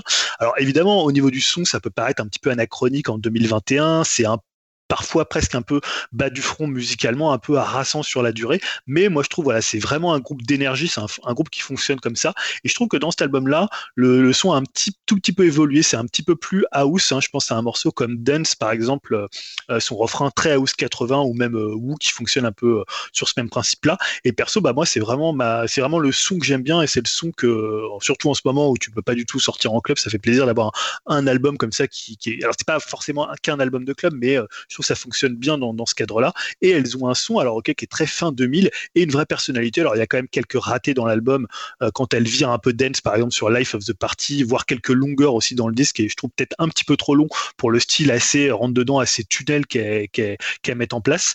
Euh, mais voilà, moi je trouve c'était vraiment un groupe, je, les suivais, alors comme je les suivais un petit peu sur Facebook, je voyais que je pensais qu'elles avaient splitté en même temps, parfois elles, elles faisaient des morceaux, elles publiaient des trucs, donc je me disais, voilà, depuis pratiquement 12-13 ans, on n'avait plus du tout de nouvelles. Moi je les avais vus en concert concert à, à l'époque, je crois que c'était à un festival des rock et euh, voilà, c'était un groupe qui avait une énergie assez dingue et je trouve que sur cet album-là, on retrouve toute cette énergie et euh, voilà, même si le son est un peu vieilli, je vous conseille quand même de, de jeter une oreille et euh, voilà, c'est deux personnalités vraiment intéressantes. Super, bon bah écoute Yo Majesty à retenir dans ton choix numéro 4. Et pour terminer ce mois de mars 2021, le cinquième Ouais. choix, C'est Fruit Bats, l'album s'appelle The Pet Parade et l'extrait que j'ai choisi c'est The Balcony.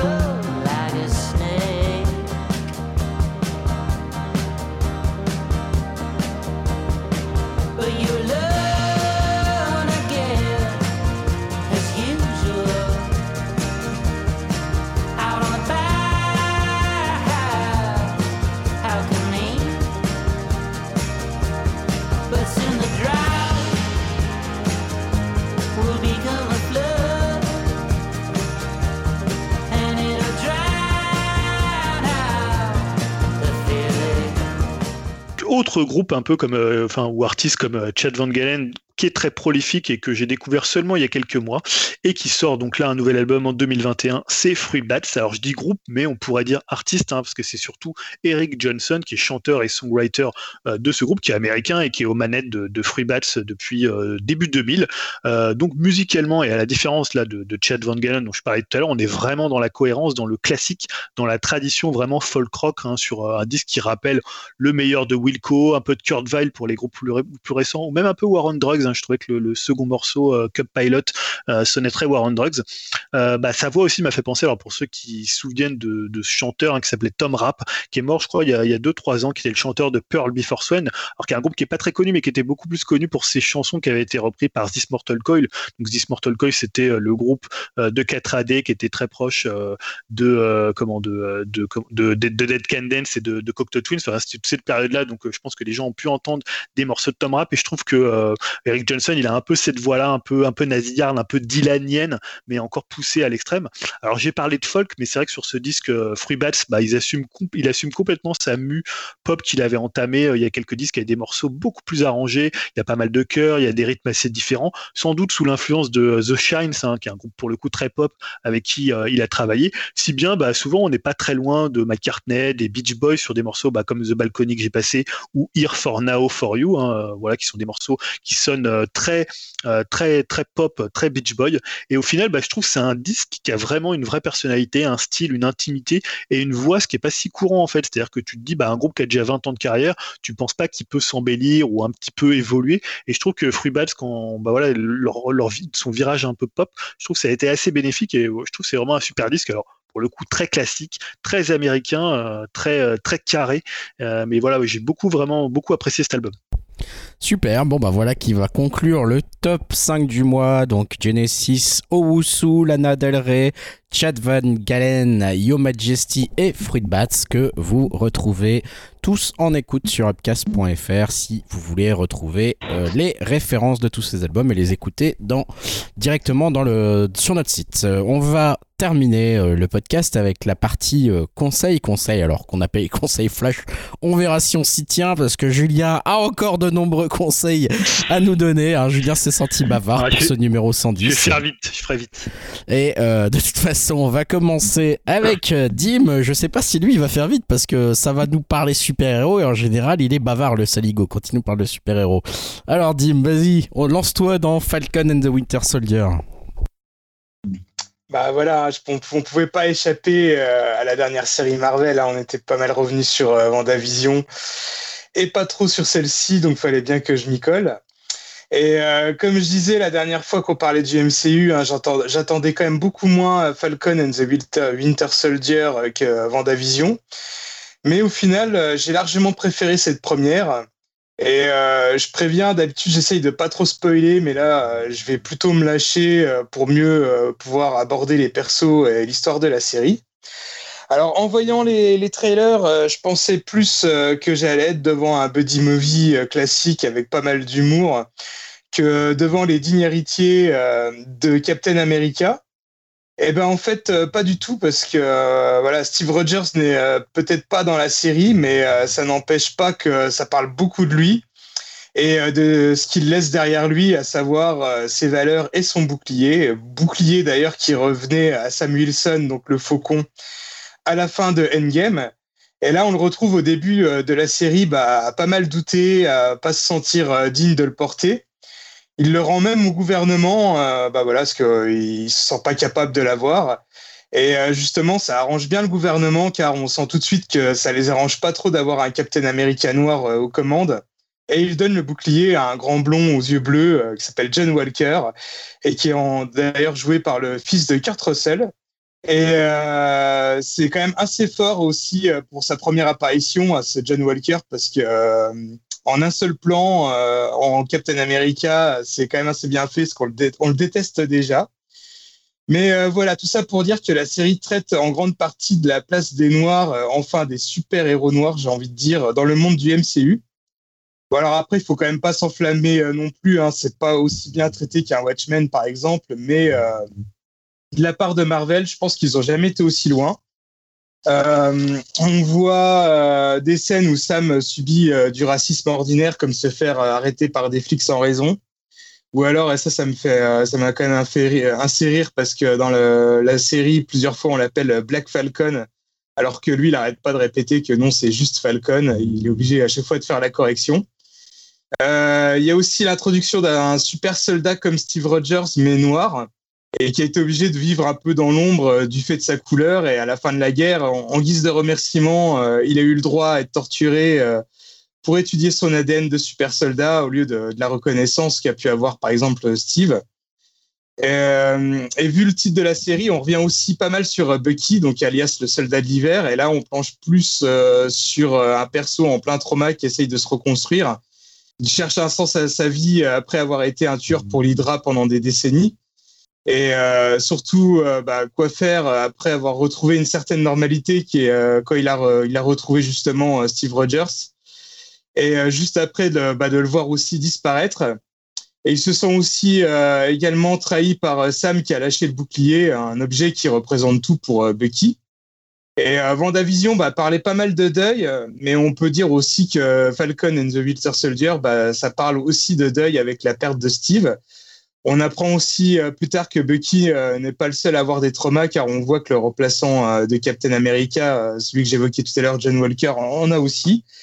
Ce qui est plutôt pas mal, comme je le disais, parce que c'est un personnage qu'on détestait au début, mais qu'on apprend finalement à comprendre et à apprécier au final, même s'il commet pas mal d'actes au mieux maladroits, mais au pire inexcusables.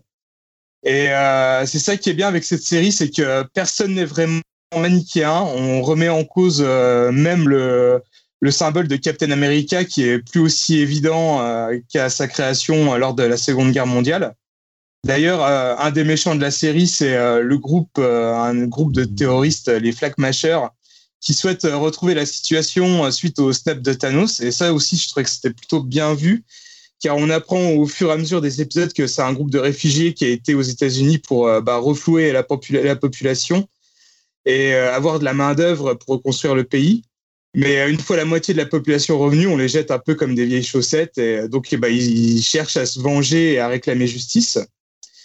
Et euh, aussi, bah, l'exploit qu'a la série, je trouve, c'est tout comme Vendavision d'ailleurs, c'est euh, d'apporter de la profondeur à Sam et Bucky, qui étaient secondaires, voire très secondaires. hein. Je me rappelle même aussi des propos de, de Greg qui n'arrivait pas à comprendre qu'on puisse leur laisser leur propre série du fait de leur manque de charisme. Et euh, c'est là tout l'avantage du format série, hein, parce qu'on apprend vraiment à mieux les connaître et à mieux les apprécier. Et niveau charisme, on est assez servi par les deux persos et euh, je suis vraiment impatient de les retrouver. Et d'ailleurs, ça tombe bien parce que le jour même du final, euh, bah, le film Captain America 4 a été annoncé et ça sera écrit, par la même équipe que celle de la série. Et juste histoire de revenir sur ce final, bah, c'est un petit peu le point faible de la série, enfin surtout le début. Euh, à savoir, bah, il y a beaucoup d'actions euh, au début de l'épisode, mais bizarrement, c'est vraiment euh, très brouillon et mal éclairé. C'est vraiment pas super lisible. Alors, je me demande si c'est pas un peu un cache-misère euh, dû à la crise sanitaire, où ils ont, où ils se sont un peu débrouillés comme ils pouvaient, mais bon, euh, on s'attendait à un truc vraiment euh, ultra épique pour au final pas grand chose. Surtout que euh, quand on voit les scènes d'action euh, des premiers épisodes qui n'ont rien à envier au film, euh, et franchement qui m'avaient vraiment mais super impressionné pour du format série, je trouvais que c'était euh, limite du jamais vu euh, tellement que c'était bien fait. Et ça contrebalance un peu avec quoi le, le final pas, pas super bien géré au niveau de la- de l'action. Mais on va dire que tout ça, bah, c'est quand même assez vite oublié par le dernier tiers de l'épisode, qui euh, doit être un des trucs les plus chargés en émotions du MCU. Entre un discours poignant de Sam qui endosse enfin son rôle de, de nouveau Captain America, ou euh, aussi bah, la réhabilitation euh, du Captain America noir. Donc, euh, bref, j'ai trouvé ça bien écrit, surprenant, avec des personnages vraiment forts. Et euh, au-delà du MCU, pour moi, ça fait aussi bah, partie des meilleures séries de super-héros que j'ai pu voir. Franchement, j'étais assez bluffé par, euh, par la série, alors que au final, je m'attendais juste à un truc d'action basique, alors que non, quoi. C'était bien plus profond que ça. Super. Bon, bah écoute, un conseil assez complet. Hein. Merci Dim pour tout ça. Voilà, j'aurais, vous avez bien sûr pu sauter cette partie si vous vouliez pas être spoilé. Vous avez remarqué la petite note dans la description du podcast pour pouvoir sauter directement après cela si vous vouliez vous garder la surprise. On va continuer dans les séries moins super-héros, quoique plus du quotidien, peut-être, euh, avec Julien. Julien qui nous parle de, je pense, la saison 2 euh, d'Hippocrate sur Canal+, n'est-ce pas Julien? Ouais, de de- d'Hippocrate en général, puisque euh, bah, un peu comme un tube de médicaments, hein, je me suis avalé les deux saisons, puisque moi j'avais pas du tout vu Hippocrate en 2018, donc je me suis fait là les 16 épisodes pendant pendant la quinzaine. Donc Hippocrate c'est une série française et je suis content que ce soit une série française, parce que souvent je sais pas sur le sur le, le comment le signal, on se plaint un peu de la qualité des séries françaises et je trouve que depuis le début de l'année, entre en thérapie, entre OVNI et entre la saison 2 de Hippocrate, bah, il y a quand même de la qualité dans dans les séries françaises. Donc c'est une série qui a été créée par Thomas Littley. Euh, Thomas Lilty, pour le coup, pour ceux qui le connaissent pas, il avait déjà fait un film qui s'appelait Hippocrate, euh, qui était avec euh, Vincent Lacoste. Euh, qui était en fait sur le même principe que, que la série, c'est-à-dire c'était un jeune interne qui était euh, dans, dans un hôpital, qui était le fils d'un médecin, et donc il a repris ce personnage là avec le, dans la série de dans Hippocrate avec euh, avec Hugo, Euh, et on voyait un peu comment ça se déroulait bah, dans le dans le milieu hospitalier. Euh, moi, ce que j'aime beaucoup en fait, euh, en fait dans la série, c'est alors notamment la première saison. Moi, j'ai préféré la première saison parce que moi, je suis pas trop série médicale. C'est-à-dire dès qu'il y a une piqûre, ça me fait un peu, tu vois, je suis un peu obligé de détourner, détourner les yeux. Dès qu'il y a un truc un peu la à vif comme ça, euh, c'est un peu flippant. Donc dans la saison 2, c'est un peu ça puisque ça se passe euh, au niveau des urgences. Donc euh, bon, c'est pas trop la même ambiance, mais dans la première saison, je trouve qu'ils arrivent vraiment entre les quatre personnages. Donc Hugo, qui est on va dire un, un, un- un jeune interne dont, la mère travaille dans, dans le service de réanimation. Alison, qui est aussi une interne, comment, comment Chloé, euh, qui est jouée par Lise Bourgoin, et un autre médecin. Donc en fait, tu vas, ça va être tous des internes comme ça qui vont découvrir euh, le monde de l'hôpital. Et dans la première saison, en fait, ce qui est vraiment pas mal, c'est que il y a des histoires en dehors de l'hôpital, il y a des histoires entre eux. Donc on n'est pas, alors c'est une série médicale, mais on n'est pas que sur ça. Alors que la deuxième saison, euh, c'est vraiment le rythme des, euh, urgences. C'est- en fait, ça commence, il y a carrément une inondation. Donc d'ailleurs la métaphore est pas très fine, hein. c'est-à-dire que pour montrer que l'hôpital euh, croule sous les euh, sous les problèmes, euh, bah voilà, on montre une inondation et donc le service des urgences est obligé de migrer vers le service de médecine interne et donc les gens qui sont en médecine interne, notamment les internes, vont devoir s'occuper euh, des urgences puisqu'il y a un afflux euh, constant et il y a finalement pas assez de personnel. Donc ça ça montre un peu tous les problèmes du système du système hospitalier hospitalier français. En ça c'est plutôt réussi. Mais on va dire que là ça va être beaucoup, ça va un peu délaisser les personnages qu'on t'a présentés dans la saison 1 et qu'on, enfin pas les délaisser, mais on va dire que ça va vraiment être dans l'action et beaucoup moins dans euh, bah, leur vie quotidienne, leur vie en dehors de l'hôpital, ce qui était, on va dire, un petit peu plus le cas dans la première saison. Et donc c'est beaucoup plus une euh, série d'action. Alors c'est hyper efficace, hein, notamment je trouve que la, la performance de Bouli Lanners euh, en chef des urgences, elle est assez remarquable. D'ailleurs tous les comédiens sont vraiment, euh, sont vraiment excellents. Mais voilà, je trouve ça un petit peu dommage qu'ils en aient fait uniquement une série médicale comme je disais voilà moi des fois j'ai un peu des petits des petits rejets mais maintenant c'est euh, voilà c'est un c'est quand même hyper efficace et c'est euh, c'est quand même hyper rythmé. Ouais Jérémy tu voulais dire? Non, quand même, ce qui me fait rigoler, Julien, quand même, c'est que le mec, il te fait une chronique sur le black metal, il te présente des, des Resident Evil 7 et des Resident et, et par contre, il peut pas regarder l'urgence parce qu'il y a une piqûre, quoi. J'allais dire la même chose, quoi. Je vois une piqûre, je suis là. Et mais il y a plein de fois dans la série où j'étais comme ça, mais je, je prenais un coussin et je, je regardais ailleurs, tu vois, j'arrivais pas. Merde. À un moment, t'as un grand brûlé et tout, je trouve ça, enfin, c'est horrible. Tous les trucs euh, hyper réalistes, et pour le coup, c'est assez bien fait. Et euh, voilà, des fois, j'ai un peu de mal, j'ai un peu une réaction vraiment épidermique euh, vis-à-vis de ça, quoi. Qui me le fait pas si je joue un résident ou voilà, là, c'est le côté presque réaliste de la situation. Euh, je sais pas, Yao, tu voulais. euh, Euh, ouais, juste, euh, ju- pardon, juste préciser, t'as oublié Craignos pour les séries françaises de qualité. Voilà, D'accord, mais j'ai. pas vu. D'accord, ok, je- voilà, tu vois, donc on voit bien que la, la qualité française est là. Et euh, non, non, voilà, donc d'ailleurs, c'est une série qui est plutôt euh, très bien accueillie, hein, Hippocrate, hein, pour le coup. euh, non, non, voilà, donc je vous la conseille vraiment, hein, si vous l'avez pas vu. euh, je pense que si vous l'avez vu, vous allez regarder la saison 2 parce que bah, on a envie de savoir ce qui arrive à ces personnages. Et, et non, non, ouais, en plus, moi, je trouve, ça toujours assez fascinant, le, le milieu hospitalier, et ça m'avait déjà marqué dans, dans le film. C'est-à-dire que tu as ce côté aussi où des fois, c'est hyper, tu sais, un peu style école de commerce, hyper bas du front, très cul, avec des fêtes, euh, avec, euh, tu vois, plein d'alcool, avec euh, des, vraiment des blagues très, très salaces. Et on voit ça d'ailleurs, toute leur cantine, il y a des espèces de fresques pornographiques comme ça. Euh, de- trouve ça assez hallucinant comme, comme, comme, comme univers, comme milieu. Et voilà, je trouve, c'est, je trouve que la série le rend bien. Et bah, Thomas, Thomas Lilty, il est enfin, c'est un ancien médecin et il sait très bien faire ça. D'ailleurs, c'est vraiment ce qu'il fait principalement. Il fait pas autre chose. Et voilà, je trouve qu'il le fait vraiment super bien. Donc, si vous avez l'occasion, c'est sur MyCanal. Enfin, sur Canal et MyCanal, les deux saisons sont disponibles. Donc, c'est huit épisodes à chaque fois de une heure. Super. Bon, bah écoute, voilà pour Hippocrate. Euh, Yao, toi, tu vas nous parler. Alors, je ne sais pas ce que c'est, j'avoue, ce dont tu vas nous parler, donc euh, je te laisse la parole. Yao, on ne t'entend pas, je pense. Putain, je suis mon Julien. Euh, Exactement. voulez-vous- Ah, je suis un noob. Je sais plus trop utiliser ce micro qui m'a coûté une blinde. Donc, voulez-vous rire avec moi ce soir? C'est un documentaire euh, qui a été diffusé sur, euh, je crois, Comédie à la base. Je dis pas de bêtises. Après, ça a été euh, distribué sur Netflix. Il date de 2018. C'est donc un documentaire sur l'univers des humoristes présenté par Yacine Bellouz. Yacine Bellouz, j'en avais déjà parlé. Pour ceux qui connaissent pas, c'est un stand-upper donc français qui faisait partie de la, première troupe du Jamel Comedy Club, donc avec euh, Jol, Fabrice Eboué, euh, Noom, entre autres, euh, etc., etc. Enfin bref, que, des gens qui, qui, qui sont connus dans, le milieu de l'humour, enfin de, des stand-up, euh, notamment de cinéma aussi. Et euh, donc je suis tombé dessus par hasard, en- entre guillemets, vu que je m'intéresse quand même bah, aux humoristes et surtout la troupe de Jamel, donc je vais voir ce qu'il racontait. Ce qui est bien dans ce, documentaire, c'est qu'il va il, fait un voyage à travers, enfin, à travers le monde, plus en Europe et aux États-Unis aussi, pour voir euh, comment ça se passe le milieu du stand-up dans les autres pays comparé à la France. Et tu vois que c'est vraiment une, institution de ces autres pays. Tu vois comment ils fonctionnent, qu'il y a des similarités aussi avec les humoristes français. Euh, lui aussi, il fait des prestations là-bas en anglais, donc c'est- assez cool à voir. Après, tu as des, noms euh, connus de, stand-up, enfin, qui vivent que de, ce métier là-bas, notamment Bill Burr, je sais pas si vous connaissez.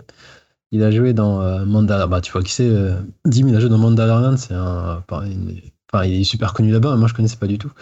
Et donc, euh, parce qu'il joue un peu le rôle du bouffon dans Mandalorian, et je pensais pas qu'il avait un- une stature, c'était quand même un, genre un boss dans le milieu, quoi. Donc c'est intéressant de, voir aussi sa façon de penser et comment il a appréhendé ce milieu. Donc, euh, donc ça dure une, 1h20, un truc comme ça, 1h30. Et euh, enfin, moi j'ai passé un bon moment et je trouve ça intéressant aussi de voir bah, leur, fonctionnement. Et notamment, on peut voir le. J'arrête pas de dire le sosie de, de, Greg dedans. Il y a Kian Kojandi aussi qui, raconte son expérience à New York, euh, comment ça s'est passé. C'est spécial de stand-up. Il parle aussi de l'humour euh, allemand. euh, ouais. Et après d'autres nationalités. ouais. Donc, ouais, je vous le conseille. L'humour anglais aussi notamment avec Eddie Hazard aussi, qui est un humoriste connu. Donc voilà, c'est dispo sur, sur Netflix et j'ai passé un bon moment. Et puis moi j'aime bien Yacine Bellouz et- qui a joué aussi dans Craignos. euh, On en revient toujours à cette fameuse série. Ah, le mec, le mec la place trois fois par podcast, c'est ouais. J'ai marché obligatoire. la boutique, hein. Ça, Ouais, donc c'est c'est dispo sur. Sur Netflix. Ok, bah écoute, merci Yao pour ça. Euh, un petit conseil à nouveau de Julien, mais cette fois-ci côté jeux vidéo, Julien. Oui, parce qu'en fait, j'ai commencé à jouer à Resident Evil 7, hein, puisqu'on en a beaucoup parlé ici. Je l'avais en V... j'avais la version en VR, mais évidemment, je l'ai lancé qu'une heure et je l'avais arrêté. Donc là, je me suis dit, bah, comme il y a le 8 qui sort, je vais me lancer Resident Evil 7. Donc été évidemment beaucoup plus loin que quand j'avais joué en VR. Au bout d'une heure, j'avais dit, non, ce n'est pas pour moi, je vais reposer ce casque et je vais aller faire autre chose, passer l'aspirateur ou, ou je sais pas, regarder un truc coloré. Euh, et euh, bon, moi, Resident Evil, j'en ai fait beaucoup. Je m'étais arrêté au 5 euh, qui m'était un peu tombé des mains. Et euh, là, je dois dire que bah, c'est une franche réussite, franchement. Alors, apparemment, la deux, le dernier tiers est un petit peu moins bien, donc j'arrive dans ce passage-là, donc peut-être que je vais un petit peu déchanter. Mais surtout, on va dire, là, je suis à 8 heures ou 9 heures, hein, parce que je prends souvent assez mon temps dans les, dans les survival. hein. je suis un peu, tu vois, je reviens tout le temps dans les, pour sauvegarder. Voilà, je, flippe un peu, donc généralement, je suis assez prudent. Euh, et euh, bah voilà, je suis vraiment convaincu par ce Resident Evil 7, c'est-à-dire que bah, l'utilisation de la vue à la première personne, je trouve que ça a été bah, un peu comme le tournant action dans Resident, Resident Evil 4 ou à l'époque le, premier du nom. C'était un peu le, bon move à faire pour Resident parce que tu as vraiment une, immersion, euh, une impression que le danger peut venir de, toutes parts, euh, qui est, vraiment intéressant. Et évidemment, la Family Biker, hein, c'est quand même une franche réussite. Alors, c'est un jeu qui fait peur d'une certaine manière, mais qui est quand même plutôt au rayon boucherie. Euh, on est plus dans, euh, dans, dans du massacre à la tronçonneuse que vraiment dans de l'horreur psychologique, comme je disais tout à l'heure à la Silent Hill. hein. Même si je trouve ce qui est très très bien fait, c'est-à-dire qu'en fait c'est un jeu qui a un bestiaire assez pauvre, ce qui pourrait être euh, finalement un défaut, mais je trouve que le, peu de, moyens qu'ils mettent en œuvre, c'est super bien utilisé. Et euh, au, contraire de parfois, je trouve certains Resident, Evil où tu avais trop d'ennemis et finalement ça te casse un peu le truc. Là, je trouve qu'ils arrivent toujours à, faire que l'effet, il est toujours, euh, il est toujours bien utilisé, il est jamais redondant et il est jamais en, il s'est jamais surchargé. Ouais, Jérémy, tu euh, Là, moi, je serais curieux de savoir combien de gens ont vraiment terminé en VR, parce que moi aussi, j'ai commencé. Euh, tu te promènes, tu vois la première fois ta, ta copine, puis après, bah, Ouais, tu te, cases- tu te cales dans un coin, tu tournes, mais tu vas pas ouvrir une porte, t'as trop peur, quoi. Franchement, c'est pour ça, même euh, finalement, l'expérience, peut-être que, parce qu'au bout d'un moment, ça donne un peu envie de vomir et tout, c'est un petit peu, moi, ça me fait un peu mal à la tête, mais l'expérience, ne serait-ce que d'un quart d'heure, 20 minutes, une heure de jeu comme ça, j'ai jamais euh, eu aussi peur de ma vie dans un Ah jeu. ouais, quoi. ouais. Alors après, je sais pas, sans, je l'ai jamais essayé sans, sans casque. Après, est-ce que l'effet est toujours aussi intéressant en termes de, de peur, quand même, euh, à la Toby Hooper, euh, oui, enfin, à ouais, la massacre à la clairement. tronçonneuse, effectivement, où c'est du, c'est quand même, on ouvre une porte, qu'est-ce qu'il va y avoir derrière, quoi. On va dire c'est du c'est du massacre à la tronçonneuse, Ouais. surtout euh, une- après la première heure. Une fois que tu es arrivé au dîner des backers, après ça devient un peu plus masse. Et tu, tu mais je trouve que toute la première partie, quand tu arrives dans la maison des backers, quand tu sais pas où tu vas être, le, le principe des VHS, parce qu'en fait tu trouves des, des vidéos que tu, que tu vas utiliser dans un, dans un, comme un magnétoscope, et tu vas rejouer les scènes. Et tu as notamment cette scène où euh, tu, tu arrives dans ce qui, qui pensait être une sorte de vieille maison hantée, et te, en VR c'est hyper impressionnant, parce que quand ils te demandent de passer euh, tout seul devant, bah t'as pas trop envie d'y aller, et c'est là c'est à peu près à ce moment-là où j'avais éteint, je crois. Euh, non, non, mais voilà. Donc après, quand tu joues en, on va dire sans VR, c'est un, c'est un petit peu plus euh, supportable pour le coup. Et après, tu vois un peu les effets venir. Mais euh, voilà, je le trouve quand même euh, hyper réussi et euh, hyper intéressant. T'as même une espèce, alors je vais pas trop trop spoiler pour ceux qui l'auraient pas fait, mais une espèce de séquence d'escape game qui est, je trouve, hyper bien foutue.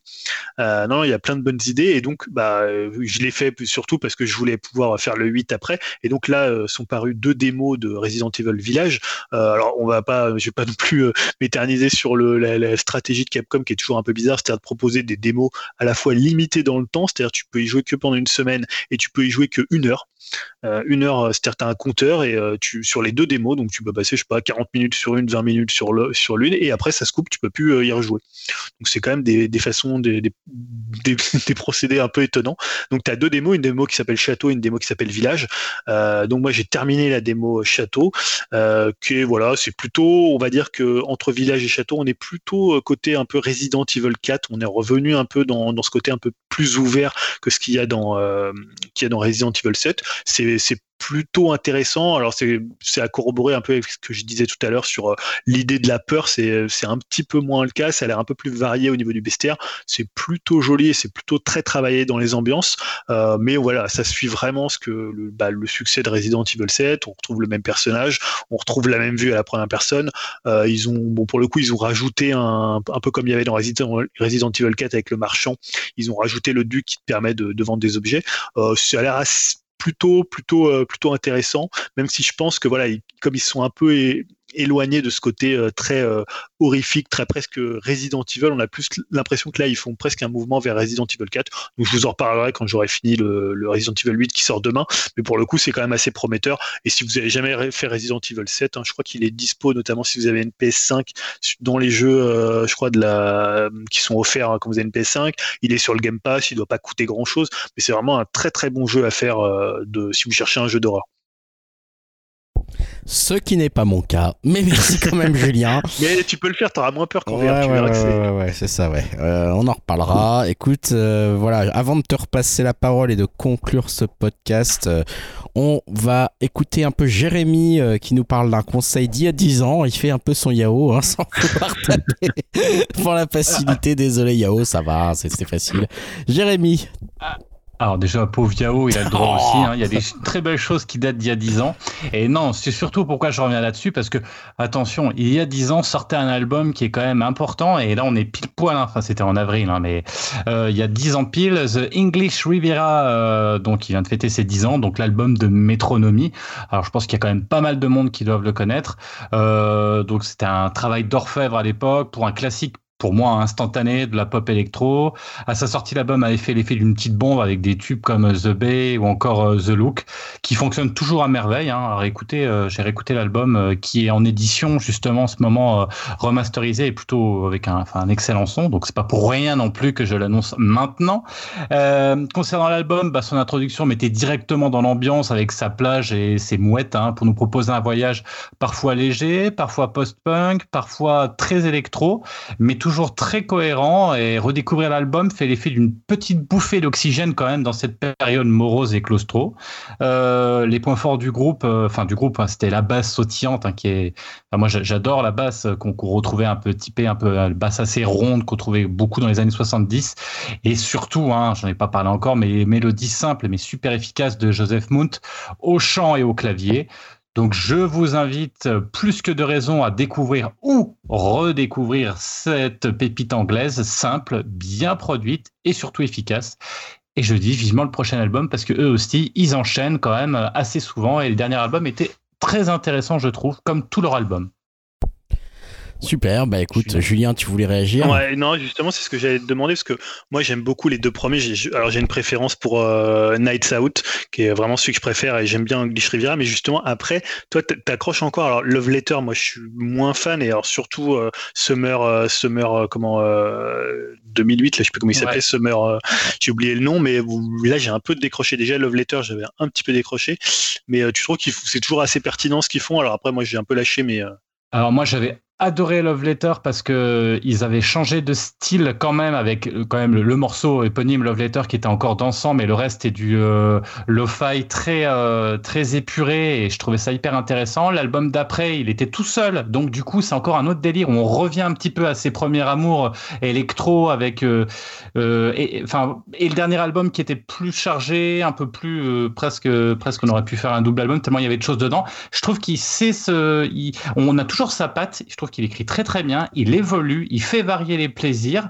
Euh, non, euh, moi je trouve que c'est cohérent et ça reste, je, pour moi, un, un groupe important, intéressant. Et c'est pour ça qu'à chaque album, on se dit tiens, qu'est-ce que ça va donner? Alors c'est un petit peu, on parlait de Lana Del Rey tout à l'heure avec des, des qualités plus ou moins hautes. C'est vrai qu'ils avaient démarré quand même très très fort, mais jusqu'à Love Letter, hein, je trouve. hein. C'était quand même. euh, ouais, euh, c'était quand même du lourd. Alors après, on peut pas, voilà, il, il fait d'autres choses et c'est plus épuré après aussi. hein. C'est pour ça il a moins de monde. Il a plus son bassiste et je crois qu'il a perdu pas mal de monde entre temps. Et après, il est revenu sur des choses plus simples et sur lui, avec un truc un peu plus introspectif. Donc euh, moi, vraiment, c'est un groupe que j'aime suivre et j'attends toujours ce qu'ils vont faire.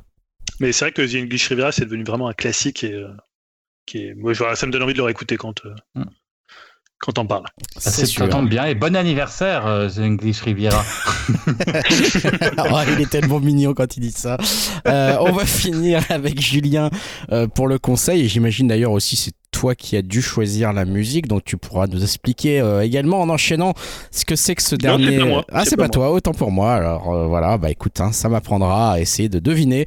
Euh, Julien, ton dernier conseil du coup pour le coup. On en a Ah un bah oui, petit j'ai- peu parlé euh, vite fait Ouais, tout à l'heure. C'est euh, c'est, euh, les Mitchell contre les contre les machines. Euh, donc c'est euh, comment euh, le, le nouveau film, alors un film produit et coécrit. Alors je sais jamais quel rôle ils ont de, de Phil Lord et de, de, de Chris Miller, mais c'est réalisé par Mike Rianda. Donc c'est un film d'animation qui est sorti sur Netflix, hein, parce qu'il devait sortir au cinéma, mais pandémie oblige, il, sort, il est sorti directement sur Netflix là. Il y a, je crois que c'était fin avril. Euh, bah, ça parle de quoi? Ça raconte l'histoire d'une famille euh, dysfonctionnelle, hein, donc euh, un père, euh, la mère et deux enfants, garçons et filles, qui va devoir sauver la Terre d'une révolte de robots lors d'un voyage en voiture. Alors dit comme ça, ça peut paraître très classique, ça l'est un peu, hein, mais pour le coup, moi j'ai vraiment pris un, pied dingue et je dis j'ai, j'ai et toute la famille, parce qu'on a regardé toute la famille, mon fils, ma fille et même ma femme qui est pas trop film d'animation, mais voilà, on était vraiment mort de rire du début à la fin. C'est hyper inventif visuellement, c'est hyper bien rythmé. C'est ça qui m'a vraiment. euh, Moi, j'ai pas vu euh, Spider-Verse, j'avais vu leur euh, Lego, euh, Lego The Movie que je trouvais pas mal, mais c'était moins, euh, moins, moins, moins mon délire. Et euh, mais là, voilà, c'est hyper rythmé, c'est, ça va très très vite. Il y a vraiment des blagues qui sont hilarantes. Enfin, je trouve que c'est un des meilleurs films d'animation que j'ai vu dans ce style-là depuis Les Indestructibles 2, euh, qui est peut-être le film qui dont il se rapproche le plus, puisque c'est l'idée d'une famille et finalement, alors, c'est pas pour le coup, c'est pas une famille de super-héros, même si elle va devoir s'improviser super-héros pour sauver euh, l'humanité des, des robots. Mais voilà, pour un film qui dure 1h50, je trouve qu'il n'y a aucun temps mort. Euh, la relation père-fille, elle est hyper bien traitée. Le père, il y a des trucs qui sont vraiment hyper drôles. Euh, Voilà, je, je vais pas spoiler, mais franchement, c'est un conseil sans. euh, voilà, je, je sais qu'il y a, je, je, je voyais aussi sur le Discord pas mal de gens l'ont apprécié. Moi, c'est euh, c'est vraiment un film d'animation et honnêtement, comme on regarde beaucoup de films d'animation avec les enfants, c'est compliqué, euh, compliqué d'en trouver des nouveaux. Donc là, c'était vraiment bien qu'il y en ait un. Et euh, franchement, euh, super moment et euh, vraiment grosse, grosse créativité. Donc j'ai finalement maintenant j'ai très hâte de voir euh, Spider, Spider Verse quoi. Ouais, euh, Yao. Yao. Tu l'as vu en VO Non, je l'ai vu en VF. La VF est très bien. Alors c'est vrai qu'en VO, euh, j'étais un peu deg parce qu'il y a Danny McBride qui fait euh, qui fait le père, donc j'aurais bien voulu en, profiter. Euh, Il y a aussi d'ailleurs. merde, j'ai oublié son nom. John Legend qui joue le, père d'une famille. En fait, c'est c'est leur voisin qui est une sorte de famille, tu vois, parfaite où ils font tout bien. Ils font des photos Instagram qui sont complètement dingues. Alors le film a un côté très internet, tu vois, très euh, c'est très dans l'air du temps, on va dire. Mais euh, pour le coup, c'est vraiment euh, vraiment plutôt drôle. Et voilà, il y a plein de petits clins d'œil comme ça. Et non, la VF pour le coup est très très bien. Alors c'est pas des pour le coup, ils ont pas pris des gens connus, ce qui est toujours bah, moi, ce que toujours je préfère. Des vrais acteurs, Voilà, quoi. des vrais doubleurs. Et non, non, ça fonctionne hyper bien. Et non, je, vraiment, je vous le conseille parce que ça a été vraiment un coup de Ah. cœur. Et euh, voilà, et même avec mes enfants, alors moi, mon Ouais. fils, de, il a 5 ans, donc euh, il, y a des trucs qui l'ont fait marrer. Il y a notamment un chien, on parlait de chien tout à l'heure dans, euh, Ouais. comment, dans Love and Monster. Et là, le chien, c'est un des chiens, moi, les plus hilarants que j'ai vu dans un dessin animé. Il est vraiment trop drôle. Il a trop une, une tête. voilà, à un moment, les, les extraterrestres le confondent avec un pain de mie. Tu vois, ils font, ouais, ils savent pas si c'est un cochon, un chien ou un pain de mie. Et voilà, rien que, rien que ça, c'est des trucs qui me font marrer. Non, il y a vraiment des trucs qui sont hyper drôles. Et voilà, je trouve que c'est vraiment, encore une fois, c'est le rythme qu'ils arrivent à mettre dans les blagues, dans les, dans les situations, dans, dans l'action. Enfin voilà, ils sont vraiment très forts pour ça. Euh, on reconnaît bien leurs pattes à, comment, à, à, des Miller, quoi. Donc euh, voilà, si vous avez des enfants, même à partir de, à partir de 5 ans, pour le coup, euh, ça, peut, peut fonctionner. quoi. C'est un Et- petit peu long peut-être pour un enfant de 5 ans, mais... euh, Donc du coup, on s'est fait carotte là en fait. On aurait dû regarder ce film et regarder les deux téléfilms. euh. J'ai l'impression, Voilà. ouais. J'ai l'impression. bah, grave. après, il y a peut-être vous allez pas accrocher, mais franchement... euh, Ouais, mais si c'est Spider Spider-Verse, c'était une tuerie, donc ça va. C'est clair. j'ai un peu plus ah, j'ai pas vu moi Spider-Verse, donc Il faut que tu vois Spider-Verse, mais- je sais pas ce que tu fous. Ouais, ouais. je sais, ouais. Mate ça avec tes enfants, Ouais. justement. Si tu sais pas quoi mater, je peux te dire que tu, si ça va accrocher niveau visuel, c'est pareil, c'est dingue. Enfin, ça donne envie. C'est sur Netflix, hein, c'est ça? Ouais, c'est sur Netflix. C'est sur Netflix. Donc, merci pour tous ces conseils euh, à vous tous. On va donc finir en musique. Je ne sais pas qui a choisi. Ah, c'est moi Oh là là, superbe. Eh ben, explique-nous alors. Alors en fait, euh, bah, on, on va terminer sur une, une œuvre Netflix encore euh, une fois pas terrible, hein, hormis le- les Mitchell. Mais bon. C'est en fait c'est la BO de Yas- Yasuke qui est sortie, euh, enfin Yasuke si vous voulez, récemment sur Netflix. Donc c'est la nouvelle série de Lucian Thomas et Lucian Thomas c'est un réalisateur et storyboarder américain qui vit au Japon, du coup, qui bosse sur des prods japonaises et qui est noir. C'est important de le préciser. Avec Yasuke, ça raconte euh, premier samouraï noir. euh, Premier noir, euh, premier samouraï noir, oui, qui, qui a, bah, qui a vécu au Japon.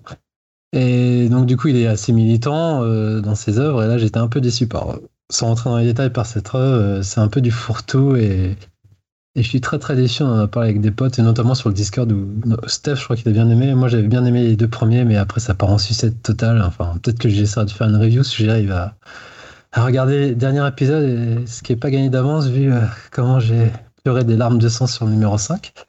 Enfin bref, tout ça pour dire que les... par contre la BO c'est très hip-hop. Je pense que ça parlera peut-être à Julien. Tu dois connaître Flying Ah bah oui, la Lotus. Flying Lotus plus Thundercat, euh, ça me plaît voilà. quoi. C'est pour ça que d'ailleurs je crois que c'était Jérémy qui l'avait choisi en fait. Ah bah tu vois. Et donc ouais, j'ai trouvé que ça faisait très Maxwell euh, dans le style et pour, ça doit durer une minute trente. Tu vois, c'est l'opening de la série et ça dénote avec euh, du coup avec euh, le thème. Donc voilà. Donc c'est Black Gold. Donc euh, Flying Lotus featuring euh, Thundercat. Donc Et voilà. voilà, merci Yao pour ce choix. On se quitte là-dessus et on vous dit à tous euh, dans deux semaines pour le numéro 111. Merci à tous. Salut à tous. Salut. Salut. Salut tout le monde. Salut